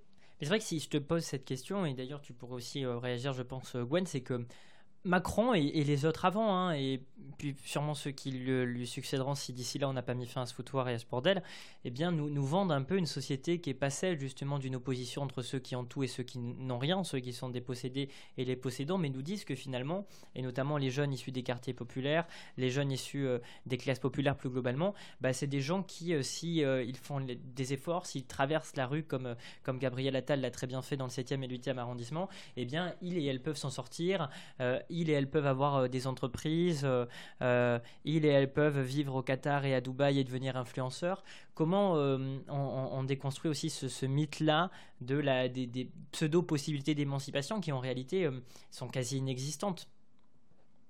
Je sais pas le, lequel veut. Bah, Gwen non, bah pour, moi oui. Enfin, ça c'est toute l'éducation euh, capitaliste qu'on nous donne en nous disant que euh, si jamais on se donne les moyens de réussir, on va y arriver. Que euh, ceux qui n'ont pas réussi, c'est parce qu'ils n'ont pas fait assez d'efforts ou, ou, que sais-je. En réalité, c'est absolument faux. Enfin, des, exemples de gens qui, entre guillemets, enfin pour reprendre leur, discours, sont partis de rien et ont réussi à arriver à la Silicon Valley, à Dubaï ou je ne sais quoi. Ces exemples-là, on en compte sur les doigts de la main sur chaque décennie. En fait, ça n'existe pas en réalité dans, dans le système dans lequel on vit aujourd'hui euh, euh, et c'était la Fondation Abbé Pierre qui avait fait une, étude euh, là-dessus, on reste pauvre pendant plusieurs générations, on reste pauvre pendant neuf générations en réalité. Donc il n'y a pas de, d'ascension sociale qui est possible dans une société comme la nôtre, ça n'existe pas en réalité. Et donc ce qu'il faut, c'est pouvoir sortir de ce discours-là, et encore une fois, c'est pas les programmes scolaires comme ils sont faits aujourd'hui, comme ils sont conçus par le Emmanuel Macron, François Hollande, Sarkozy, etc., qui sont à peu près les mêmes, qui sont les mêmes d'ailleurs simplement. il faut qu'on arrive à sortir de ce discours-là. Et là, ça passe par la formation militante et euh, ce qu'on essaie de faire, nous, avec euh, l'Union syndicale lycéenne. Alors du, coup, le, à moins que tu veuilles euh, réagir, le, deuxième tenant de la question que j'ai introduite tout à l'heure, c'était de savoir, et vous l'avez, vous l'avez, vous y avez répondu tous les deux, comment on définit cette, cette société, l'ordre actuel du monde, et, le tenant de ça, c'est de savoir quelle est la société que l'on a à proposer, parce que effectivement, la critique de ce monde pourri, de ce monde du, ce monde qui rend malheureux les gens. Et c'est vrai que euh, quand on parle de jeunesse, euh, il faut constater que ces dernières années et ces dernières décennies, mais même ces derniers mois, et notamment depuis la sortie du, euh, du Covid et des confinements, il y a une explosion du nombre de suicides et de tentatives de suicide chez les jeunes qui a été, vachement documenté. Et, c'est vrai qu'il faut combattre donc cette société qui sème le malheur, et on en a beaucoup parlé tout au long de, l'émission. Mais quelle est donc la société que l'on propose, l'alternative forte, qui, donne envie aussi dans la mesure où, où, je pense que, en tout cas, les gens, pour les mobiliser, il faut aussi leur dire que très concrètement, il y a un autre ordre du monde qui est possible et qu'on n'est pas condamné euh, à, subir celui-ci. Et du coup, pour donner une question qui soit plus précise, parce que ça, c'est un de mes problèmes, euh, comment, euh, en, gros, quelle est la société que l'on peut construire demain qui, qui, qui répond aux enjeux euh, sociaux et euh, à l'urgence écologique notamment. Et c'est vrai qu'on n'a pas énormément parlé ce soir, mais c'est un, enjeu fondamental. Et euh, est-ce que vous avez des, exemples précis de ce que certains appellent des îlots ou des utopies à, proposer en la matière à travers l'histoire ou actuellement quelque part dans le, dans le monde? Ariane? Bah, nous, euh, au point levé à Révolution permanente, on se définit comme euh, marxiste révolutionnaire, mais on pourrait aussi dire communiste révolutionnaire, c'est-à-dire que euh, pour renverser et, et remplacer cette société basée sur l'exploitation et l'oppression, bah, nous, en fait, on veut mettre en place une société totalement antagonique à celle-ci, où il n'y a pas une minorité qui exploite, dirige et opprime une majorité, mais c'est mais où il y a c'est l'ensemble de la population qui décide euh, et produit en fonction des besoins de la majorité. Et ça, ça suppose euh, la socialisation des moyens de production, le partage du temps de travail, le partage des richesses, euh, de mettre en place en fait une université qui serait basée sur la résolution des grands problèmes de l'humanité, sur les grands problèmes de, de des nouvelles générations, les questions climatiques, les questions de production, les questions de, de comment est-ce qu'en fait on met en place euh, un, autre type d'enseignement. Et ça, je pense que c'est important de voir à quel point cette, euh, cette perspective d'une société sans exploitation, c'est quelque chose que le capitalisme euh, a fondamentalement dévoyé. On disait le capitalisme c'est la fin de l'histoire, il n'y a rien après ça, etc. En fait, aujourd'hui, notre génération, elle a grandi avec l'idée que c'était plus probable qu'il y ait la fin du monde euh, plutôt que la fin euh, du capitalisme et la mise en place d'une société euh, sans exploitation ni oppression. Et nous, on a envie de réhabiliter l'idée que non seulement la révolution, elle est possible et souhaitable, mais aussi que derrière une autre société, un autre type de projet sociétal est possible à condition en fait qu'on arrive à porter ce projet euh, à un niveau en fait euh, de, de, de, consensus majoritaire évidemment et ça ça passe par le fait de développer la lutte des classes d'aller au-delà en fait des, des politiques actuelles de penser comment est-ce qu'on libère les énergies du mouvement, comment est-ce qu'on repasse à l'offensive, comment est-ce qu'on traite l'ensemble des questions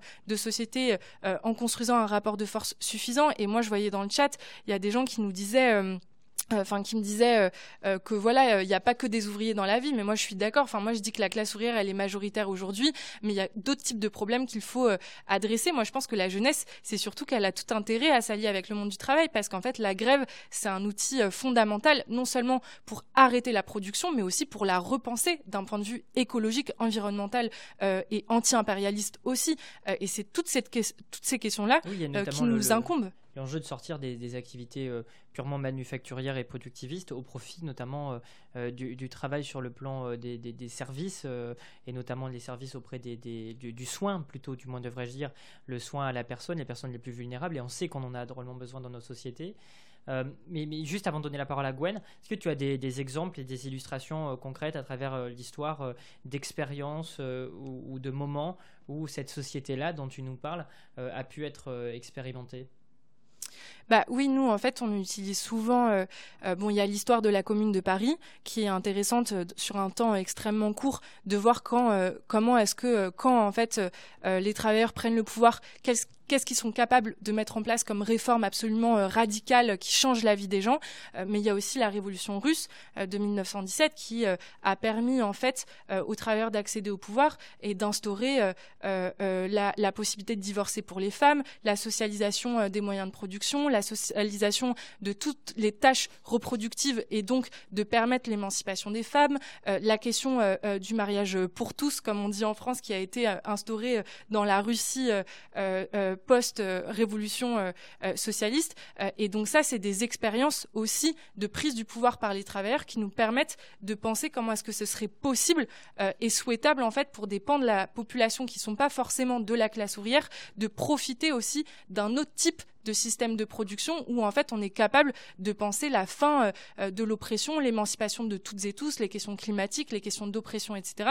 Moi je pense que c'est des expériences qui sont absolument euh, euh, progressistes, fondamentales, mais je pense qu'aussi il faut aussi regarder les expériences euh, les expériences trahies ou euh, euh, qui ne sont pas allées au bout. Et je pense que par exemple les grèves générales de 36 et le rôle qu'a joué la gauche au pouvoir, le Front populaire au pouvoir, pour en fait canaliser toute cette colère-là et cette possibilité de révolution, elle, elle en dit long aussi sur. Qui a voté in fine les pleins pouvoirs à Pétain. C'est ça, et ça en dit long aussi sur quelles alliances euh, on veut construire Est-ce que c'est une unité par en haut de la gauche euh, réformiste institutionnelle ou est-ce que c'est une unité par en bas? Je pense qu'aussi les expériences de gauche euh, en Grèce ou en Espagne montrent aussi l'impasse de ces perspectives-là et qu'en fait on a tout à repenser aussi de ce point de vue-là. quoi. Gwen, quelle est la, société dont toi tu, rêverais et tu penses que, qui serait adaptée aux, enjeux dont on vient de parler, euh, auxquels font face notre génération, nos générations du moins euh, Comment tu l'envisages euh, Est-ce que tu en as des illustrations également? Non, moi je pense que, enfin, je, je, pense que oui, il faut une société qui soit pas autoritaire, qui autoritaire, pardon, qui soit pas impérialiste, euh, qui ne soit pas raciste et qui ne soit pas euh, capitaliste. Après, quel modèle de société précis je veux, euh, j'en ai pas. J'ai pas envie de de, de, de, de, jouer mon style en disant oui, non, bah ça va être, faut que ce soit comme ça, comme ça, comme ça. Loin de là, je pense que, enfin, enfin, il faut qu'on ait des, faut qu'il y ait des discussions, il faut que on puisse tous aspirer à une société meilleure. Et ça, ça passe mm, par la discussion, par le débat et de savoir ce que les gens veulent en réalité. Et donc donc, euh, euh, moi, la seule chose que je pourrais dire, c'est de continuer à, euh, à, être, vouloir rêver d'une utopie, à faire de cette utopie une lutte et de continuer à lutter en réalité. Et c'est vrai que pour, pour interagir un peu, parce que vous aurez remarqué qu'ici j'ai un peu les deux casquettes, où à la fois je pose les questions, mais j'y donne quelques bribes de réponse. Il y a ce qu'on appelle l'utopie, et moi c'est un sujet qui m'intéresse vachement, sémantiquement ça veut dire le non-lieu. Ça veut dire ce qui n'est pas, en gros, ce qui n'est, ce qui n'est, ce qui n'est pas une réalité. Or, euh, il y a euh, Victor Hugo, que l'on cite à toutes les sauces, euh, qui disait un, truc vachement intéressant. Il disait l'utopie d'hier et la réalité de demain. Et dans le même sens, Élisée Reclus, qui est un grand penseur anarchiste, écologiste et géographe du 19e, disait que l'utopie est la seule réalité. En cela que finalement, ce qui est jugé aujourd'hui utopique par, par la réaction, par le pouvoir, eh bien c'est ce qui n'est pas. Malgré tout, ça peut euh, être demain grâce au combat euh, révolutionnaire, grâce euh, aux mobilisations, et, ça peut donner lieu à des débouchés, à des avancées notables dans la vie des gens, que ce soit sur les droits des femmes, que ce soit sur l'émancipation partielle de l'esclavagisme et du joug colonial. Et, ça, c'est vachement intéressant de le réhabiliter et de se dire qu'aussi, il y a tout un tas de fonctionnements sociétaux, d'horizontalité démocratique, qui sont aujourd'hui présentés comme de l'utopie par le pouvoir mais qui en réalité ont des traductions très concrètes dans aujourd'hui, à notre époque, euh, un peu partout dans le monde. Et moi, je pense à des expériences euh, qui sont assez incroyables, notamment euh, au Rojava, notamment par les, populations kurdes en, Syrie, en, Turquie, enfin, et dans une grosse partie du Moyen-Orient, qui essaient de constituer, malgré, malgré le, les forces obscurantistes dans, la région et les États autoritaires comme la Turquie, eh bien une alternative très concrète basée sur euh, l'horizontalité, euh, basée sur euh, un dépassement du modèle de l'État-nation. Je pense aussi au, au, Chiapas, dans, le, dans le sud du Mexique. Et c'est vrai que c'est des alternatives qui sont vachement intéressantes à documenter. Peut-être qu'un jour, si les camarades du, du, chat sont intéressés, on pourra euh, en parler avec grand plaisir. Alors maintenant, pour faire une forme de petit récap, parce que ça, touche à sa fin, euh, le, titre de cette émission, c'était La jeunesse face à l'offensive réactionnaire. Est-ce que vous pensez, vous avez euh, espoir en notre génération pour défaire cette offensive réactionnaire, pour y faire face? Est-ce qu'il y a encore un peu d'espoir? Ariane Bah oui, moi j'y crois absolument, sinon je militerais pas. je pense que c'est la première des choses. Euh, et après, euh, j'y crois, mais je pense que c'est une course contre la montre et qu'il faut saisir euh, la possibilité encore aujourd'hui de construire le rapport de force et construire l'alternative et que ça suppose que énormément de gens et de jeunes s'engagent et soient le plus conséquent possible avec leurs aspirations, leurs préoccupations et qu'ils participent à faire advenir une autre réalité que celle-ci, quoi. Gwen. Non, moi je pense, moi je crois pas au discours euh, comme quoi la jeunesse n'est pas politisée. Certes, on a une jeunesse qui croit plus aux institutions politiques et donc qui ne va plus voter, mais en revanche, on a une jeunesse qui est particulièrement euh, politisée, qui peut ne pas être parfois chez les lycéens, par exemple à l'USL, mais on a une jeunesse qui qui a conscience des enjeux euh, d'aujourd'hui, de, la réalité d'aujourd'hui, qui a conscience qu'il y a un peuple qui se fait massacrer aujourd'hui dans la bande de Gaza, qui a conscience que la loi immigration est euh, euh, un, un, gribouillis de racisme. Et donc, on a maintenant toute cette jeunesse qui est en train de se politiser. Et maintenant, c'est à nous, organisation, de pouvoir la concrétiser autour d'une lutte. Et nous, dans notre cas, l'USL, ça va être la lutte contre l'austérité de Macron et contre la progression des idées d'extrême droite et de l'extrême droite tout court. Bon, donc les camarades, vous aurez compris que notre euh, génération, euh, malgré les, dissensus qui peuvent exister entre nous, est, farouchement euh, partante à euh, aller sur le front, pas celui de Manu, hein, pas celui belliqueux, ni même celui de la guerre, mais, mais celui du combat pour, euh, contre, contre le racisme, contre la haine, contre la xénophobie, contre les dominations et les exploitations, et pour une société meilleure, une société où les gens puissent euh, accéder au bonheur, parce que non, ce n'est pas effectivement quelque chose qui est purement de l'ordre de l'utopie, mais ça peut et ça doit être une réalité, parce que nous ne sommes pas condamnés à subir. Donc, euh, en tout cas, c'était la raison pour laquelle euh, je voulais vous inviter parce que j'étais convaincu que vous alliez en faire la démonstration et, je pense que c'est pas mal. David, est-ce que tu penses que l'on peut euh, libérer nos, deux Pourquoi vous, en, vous en, avez marre? Ils sont fatigués parce qu'il y avait deux, deux trois questions rapides du chat. Vous avez encore deux minutes ou pas? Ouais, ouais. super. Bon, j'allais te demander s'ils avaient réussi leur audition ou pas ou si. Ah, c'est à toi, c'est toi qui décides. Oui, oui, il, faut qu'on décide si on les libère ou pas. non, mais bien sûr, bien. Généralement, quand tu parles autant au commissariat si tu vas pas être libéré si vite. Vaut mieux garder le silence là. exactement. Bon, alors on va répondre aux questions des amis du chat. Alors, il y a Pimico qui vous demande en tant que personnel des universités, comment peut-on vous soutenir? Ah oui, je l'avais vu passer celle-ci. Ben. Euh, nous, au Point Levé, on a l'habitude de lutter aux côtés des personnels parce que eux aussi ont besoin de notre soutien. Euh, ils ont des conditions de travail déplorables. On a fait un certain nombre de grèves à leur côté. Euh, et je pense que c'est ensemble qu'on est capable d'affronter euh, la case de l'université publique. Je ne ferai pas plus long parce que il est déjà tard. comment, comment un personnel de l'université, des lycées peut entrer en solidarité avec les lycéens, les lycéennes, les étudiants et les étudiantes? Bah, nous, nous, on est plus directement liés avec euh, les personnels euh, de l'éducation nationale. Et donc, euh, bah, pour le coup, à chaque fois, c'est souvent des gens syndiqués, ce qu'on voit dans les lycées. Et après, en fait, ça va être, bah, nous, c'est ce qu'on dit à nos responsables de fédérations locales, d'aller voir justement les syndicats professionnels sur place, que ce soit les syndicats d'enseignants, les syndicats de, de, surveillants, qui sont aussi des, des, des, des, personnes qu'il faut défendre, qu'il faut défendre, et également tout le personnel, des, les gens en fait qu'on ne voit pas, les gens qui s'occupent de la cantine, qui s'occupent de faire le ménage euh, qui sont aussi des infirmières scolaires par exemple, parce que c'est très souvent des femmes. Et donc euh, oui, nous on leur, euh, demande justement d'aller les voir pour ensuite, quand il y a une assemblée générale, qui puisse se dérouler avec l'ensemble du corps de l'éducation nationale, avec à la fois les élèves, à la fois les enseignants, à la fois le et à la fois en fait tout le personnel de l'éducation nationale. Et c'est vrai que ça me permet d'avoir une, si je peux rebondir, une de, penser à tout le personnel dit périscolaire, mais qui, qui en réalité est indispensable euh, au bon fonctionnement de, des universités, des lycées, puis globalement euh, euh, des infrastructures scolaires en général. Et je pense notamment aussi aux AESH qui ont un, statut extrêmement précaire et qui sont souvent les, les, oubliés en la matière et qui pourtant mènent des batailles extrêmement importantes. Donc ne les oublions pas. Quelles sont les, autres questions, David? C'est jeune. non, attends, je, je n'en peux, je n'en veux plus. Pardon, je n'en veux plus. N'y a-t-il pas un enjeu à vivifier et animer les cortèges pour les rendre attractifs et emporter l'adhésion populaire? Ce sera la dernière question, parce que je vois que vous fatiguez là. Ah bon? On te, donne cette impression? Non, non, non, mais. Attention, là, tu vas mettre en colère le plateau. Hein. Euh, Ariane Est-ce qu'il y a un enjeu à vivifier et animer les cortèges pour les rendre attractifs?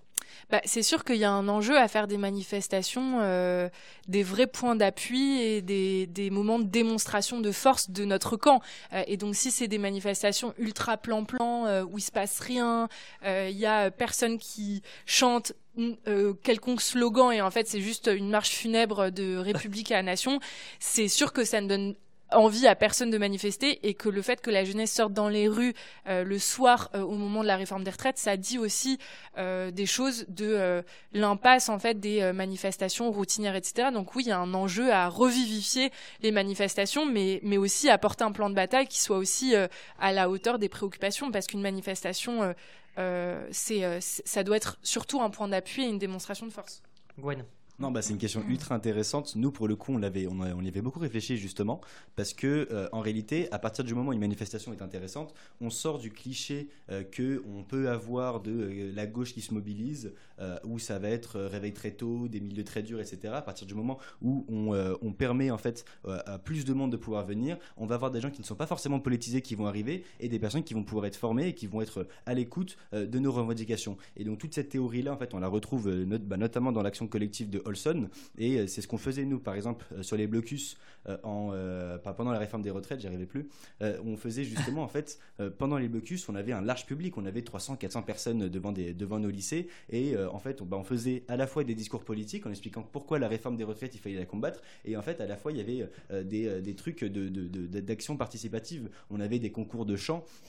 et pour le coup, c'était pas bien chanté, c'était nul, il faisait froid, il, il était 6 heures du matin. Mais ça permettait aux gens de venir, de rester et de pouvoir nous soutenir dans la lutte. Tout, et ensuite de pouvoir écouter euh, la, raison de pourquoi on est présent. Et en fait, c'est à partir du moment où euh, on arrive à faire en sorte que des gens politisés, des gens non politisés puissent se, se rencontrent, qui vont pouvoir commencer à parler et qu'on va pouvoir euh, former une vraie lutte et un vrai collectif qui pourra ensuite aller en manifestation et, et, et marcher. Mais c'est vrai que les manifs, c'est aussi des espaces vachement créatifs sur le plan artistique parce que c'est vrai que face notamment à l'industrie de la mode, de LVMH, etc., basée sur l'exploitation euh, de, populations subalternes partout dans le monde, eh bien, en, manif, il y a une, une vraie contre-industrie de la mode, j'ai l'impression. Alors, les, couleurs, euh, souvent, euh, sont assez obscures, et, je pense que ça interroge. Non, je, plaisante. blague à part, c'est vrai que c'est un, enjeu, il me semble, vachement important, dans la, qui, qui, pose la question de comment on rend au maximum manifeste nos contestations, nos propositions, notre démarche révolutionnaire dans l'espace public, et comment on se le réapproprie en allant au-delà juste de manifestations ponctuelles.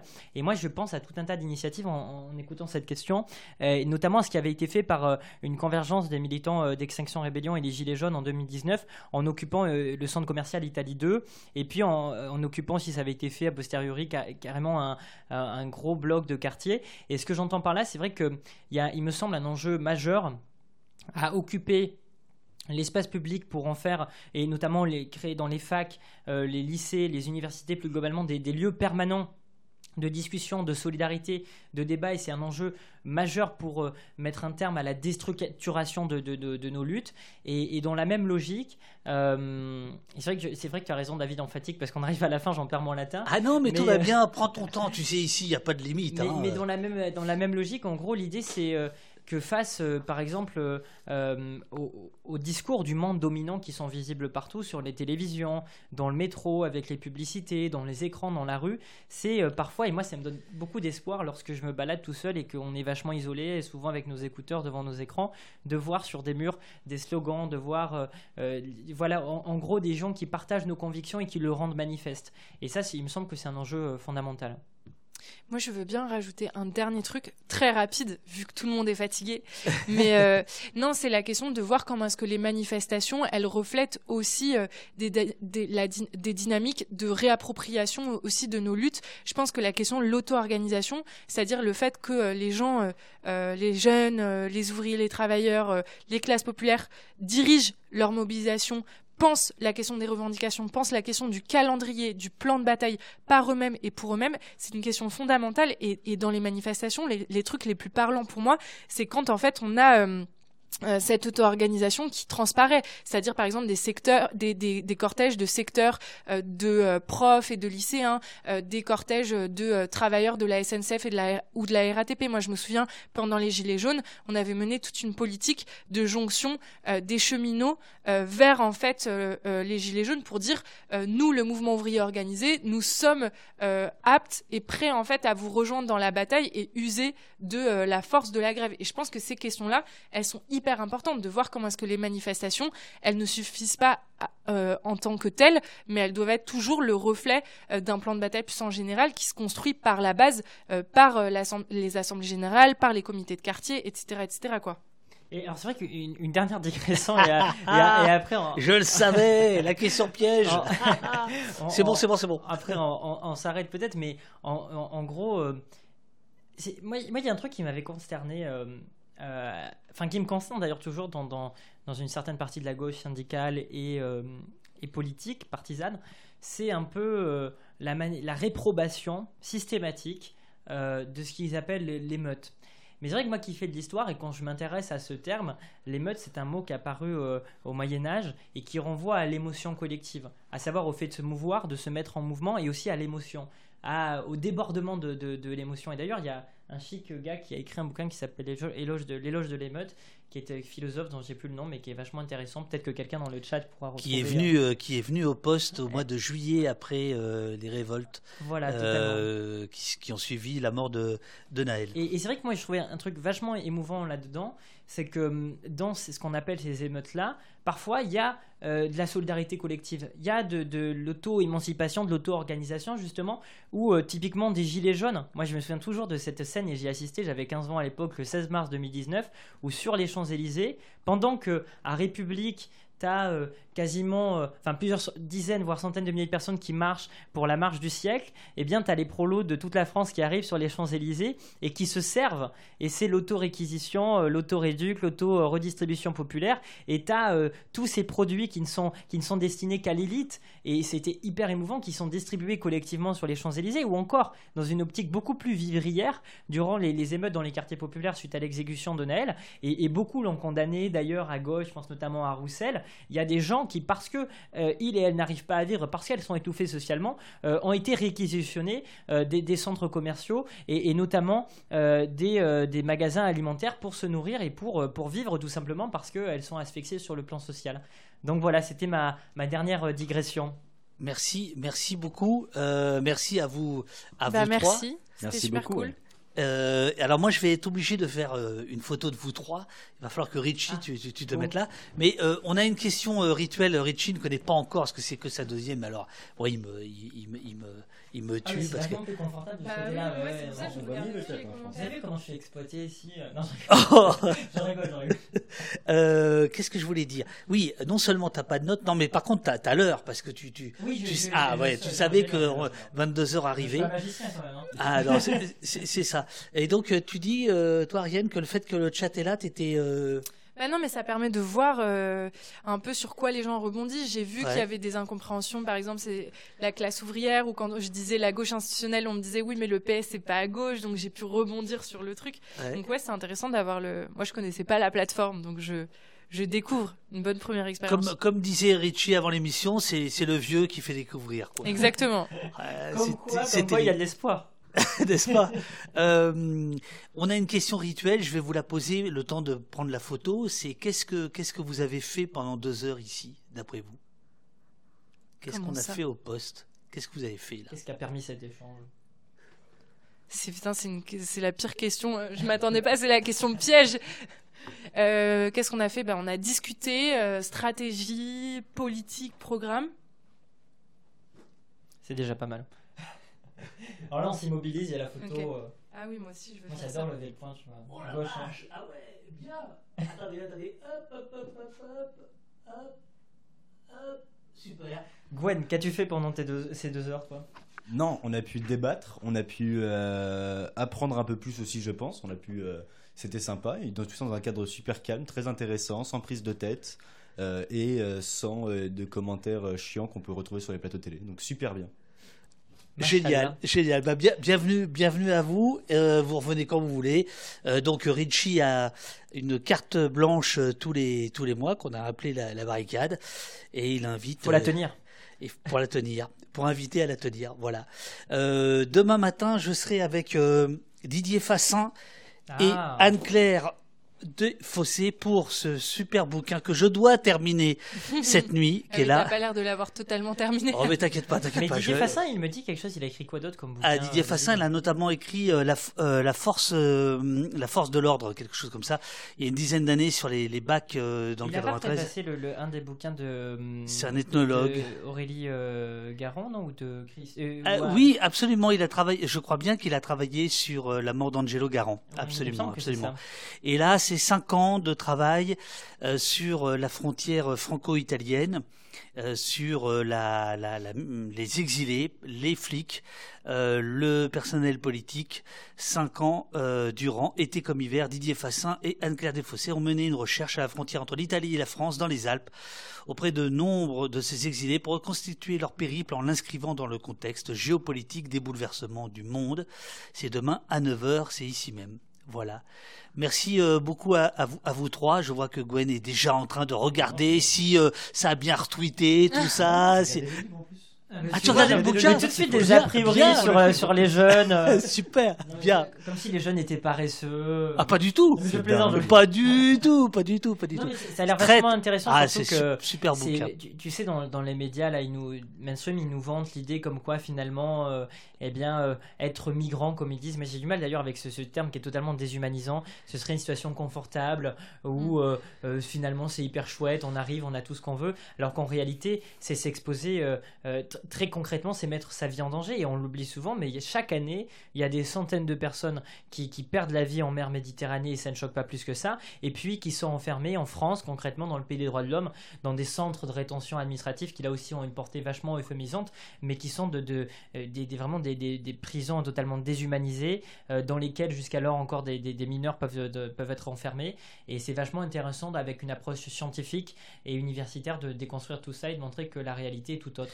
Alors c'est plus que ça parce que ben, vous, tu verras si tu regardes l'émission demain à 9h ou en rediff, c'est qu'en réalité euh, Didier Fassin est également, alors il est, il est ethnographe mais il est également médecin, donc il va euh, soigner euh, des, des exilés et Anne-Claire euh, Desfossés qui est sociologue va aussi euh, faire ce qu'on appelle l'observation participative, c'est-à-dire qu'elle va, elle va également travailler à faire quelques démarches administratives pour certains des, des exilés. Eux les appellent les exilés, non pas les migrants, et ils expliqueront demain pourquoi. Voilà. C'est pas sur CNews qu'on verra ça. hein. Bah ça, ça, ça c'est clair, sauf si on pirate ces news. Ah, c'est, c'est- ça pourrait être intéressant. Bien sûr, camarade, on y, on y travaille, on y travaille. Euh, je, je vous laisse le temps de- d'envoyer le, le générique de fin. Vous pouvez papoter encore deux secondes. Ok, ok, bon, bah, super.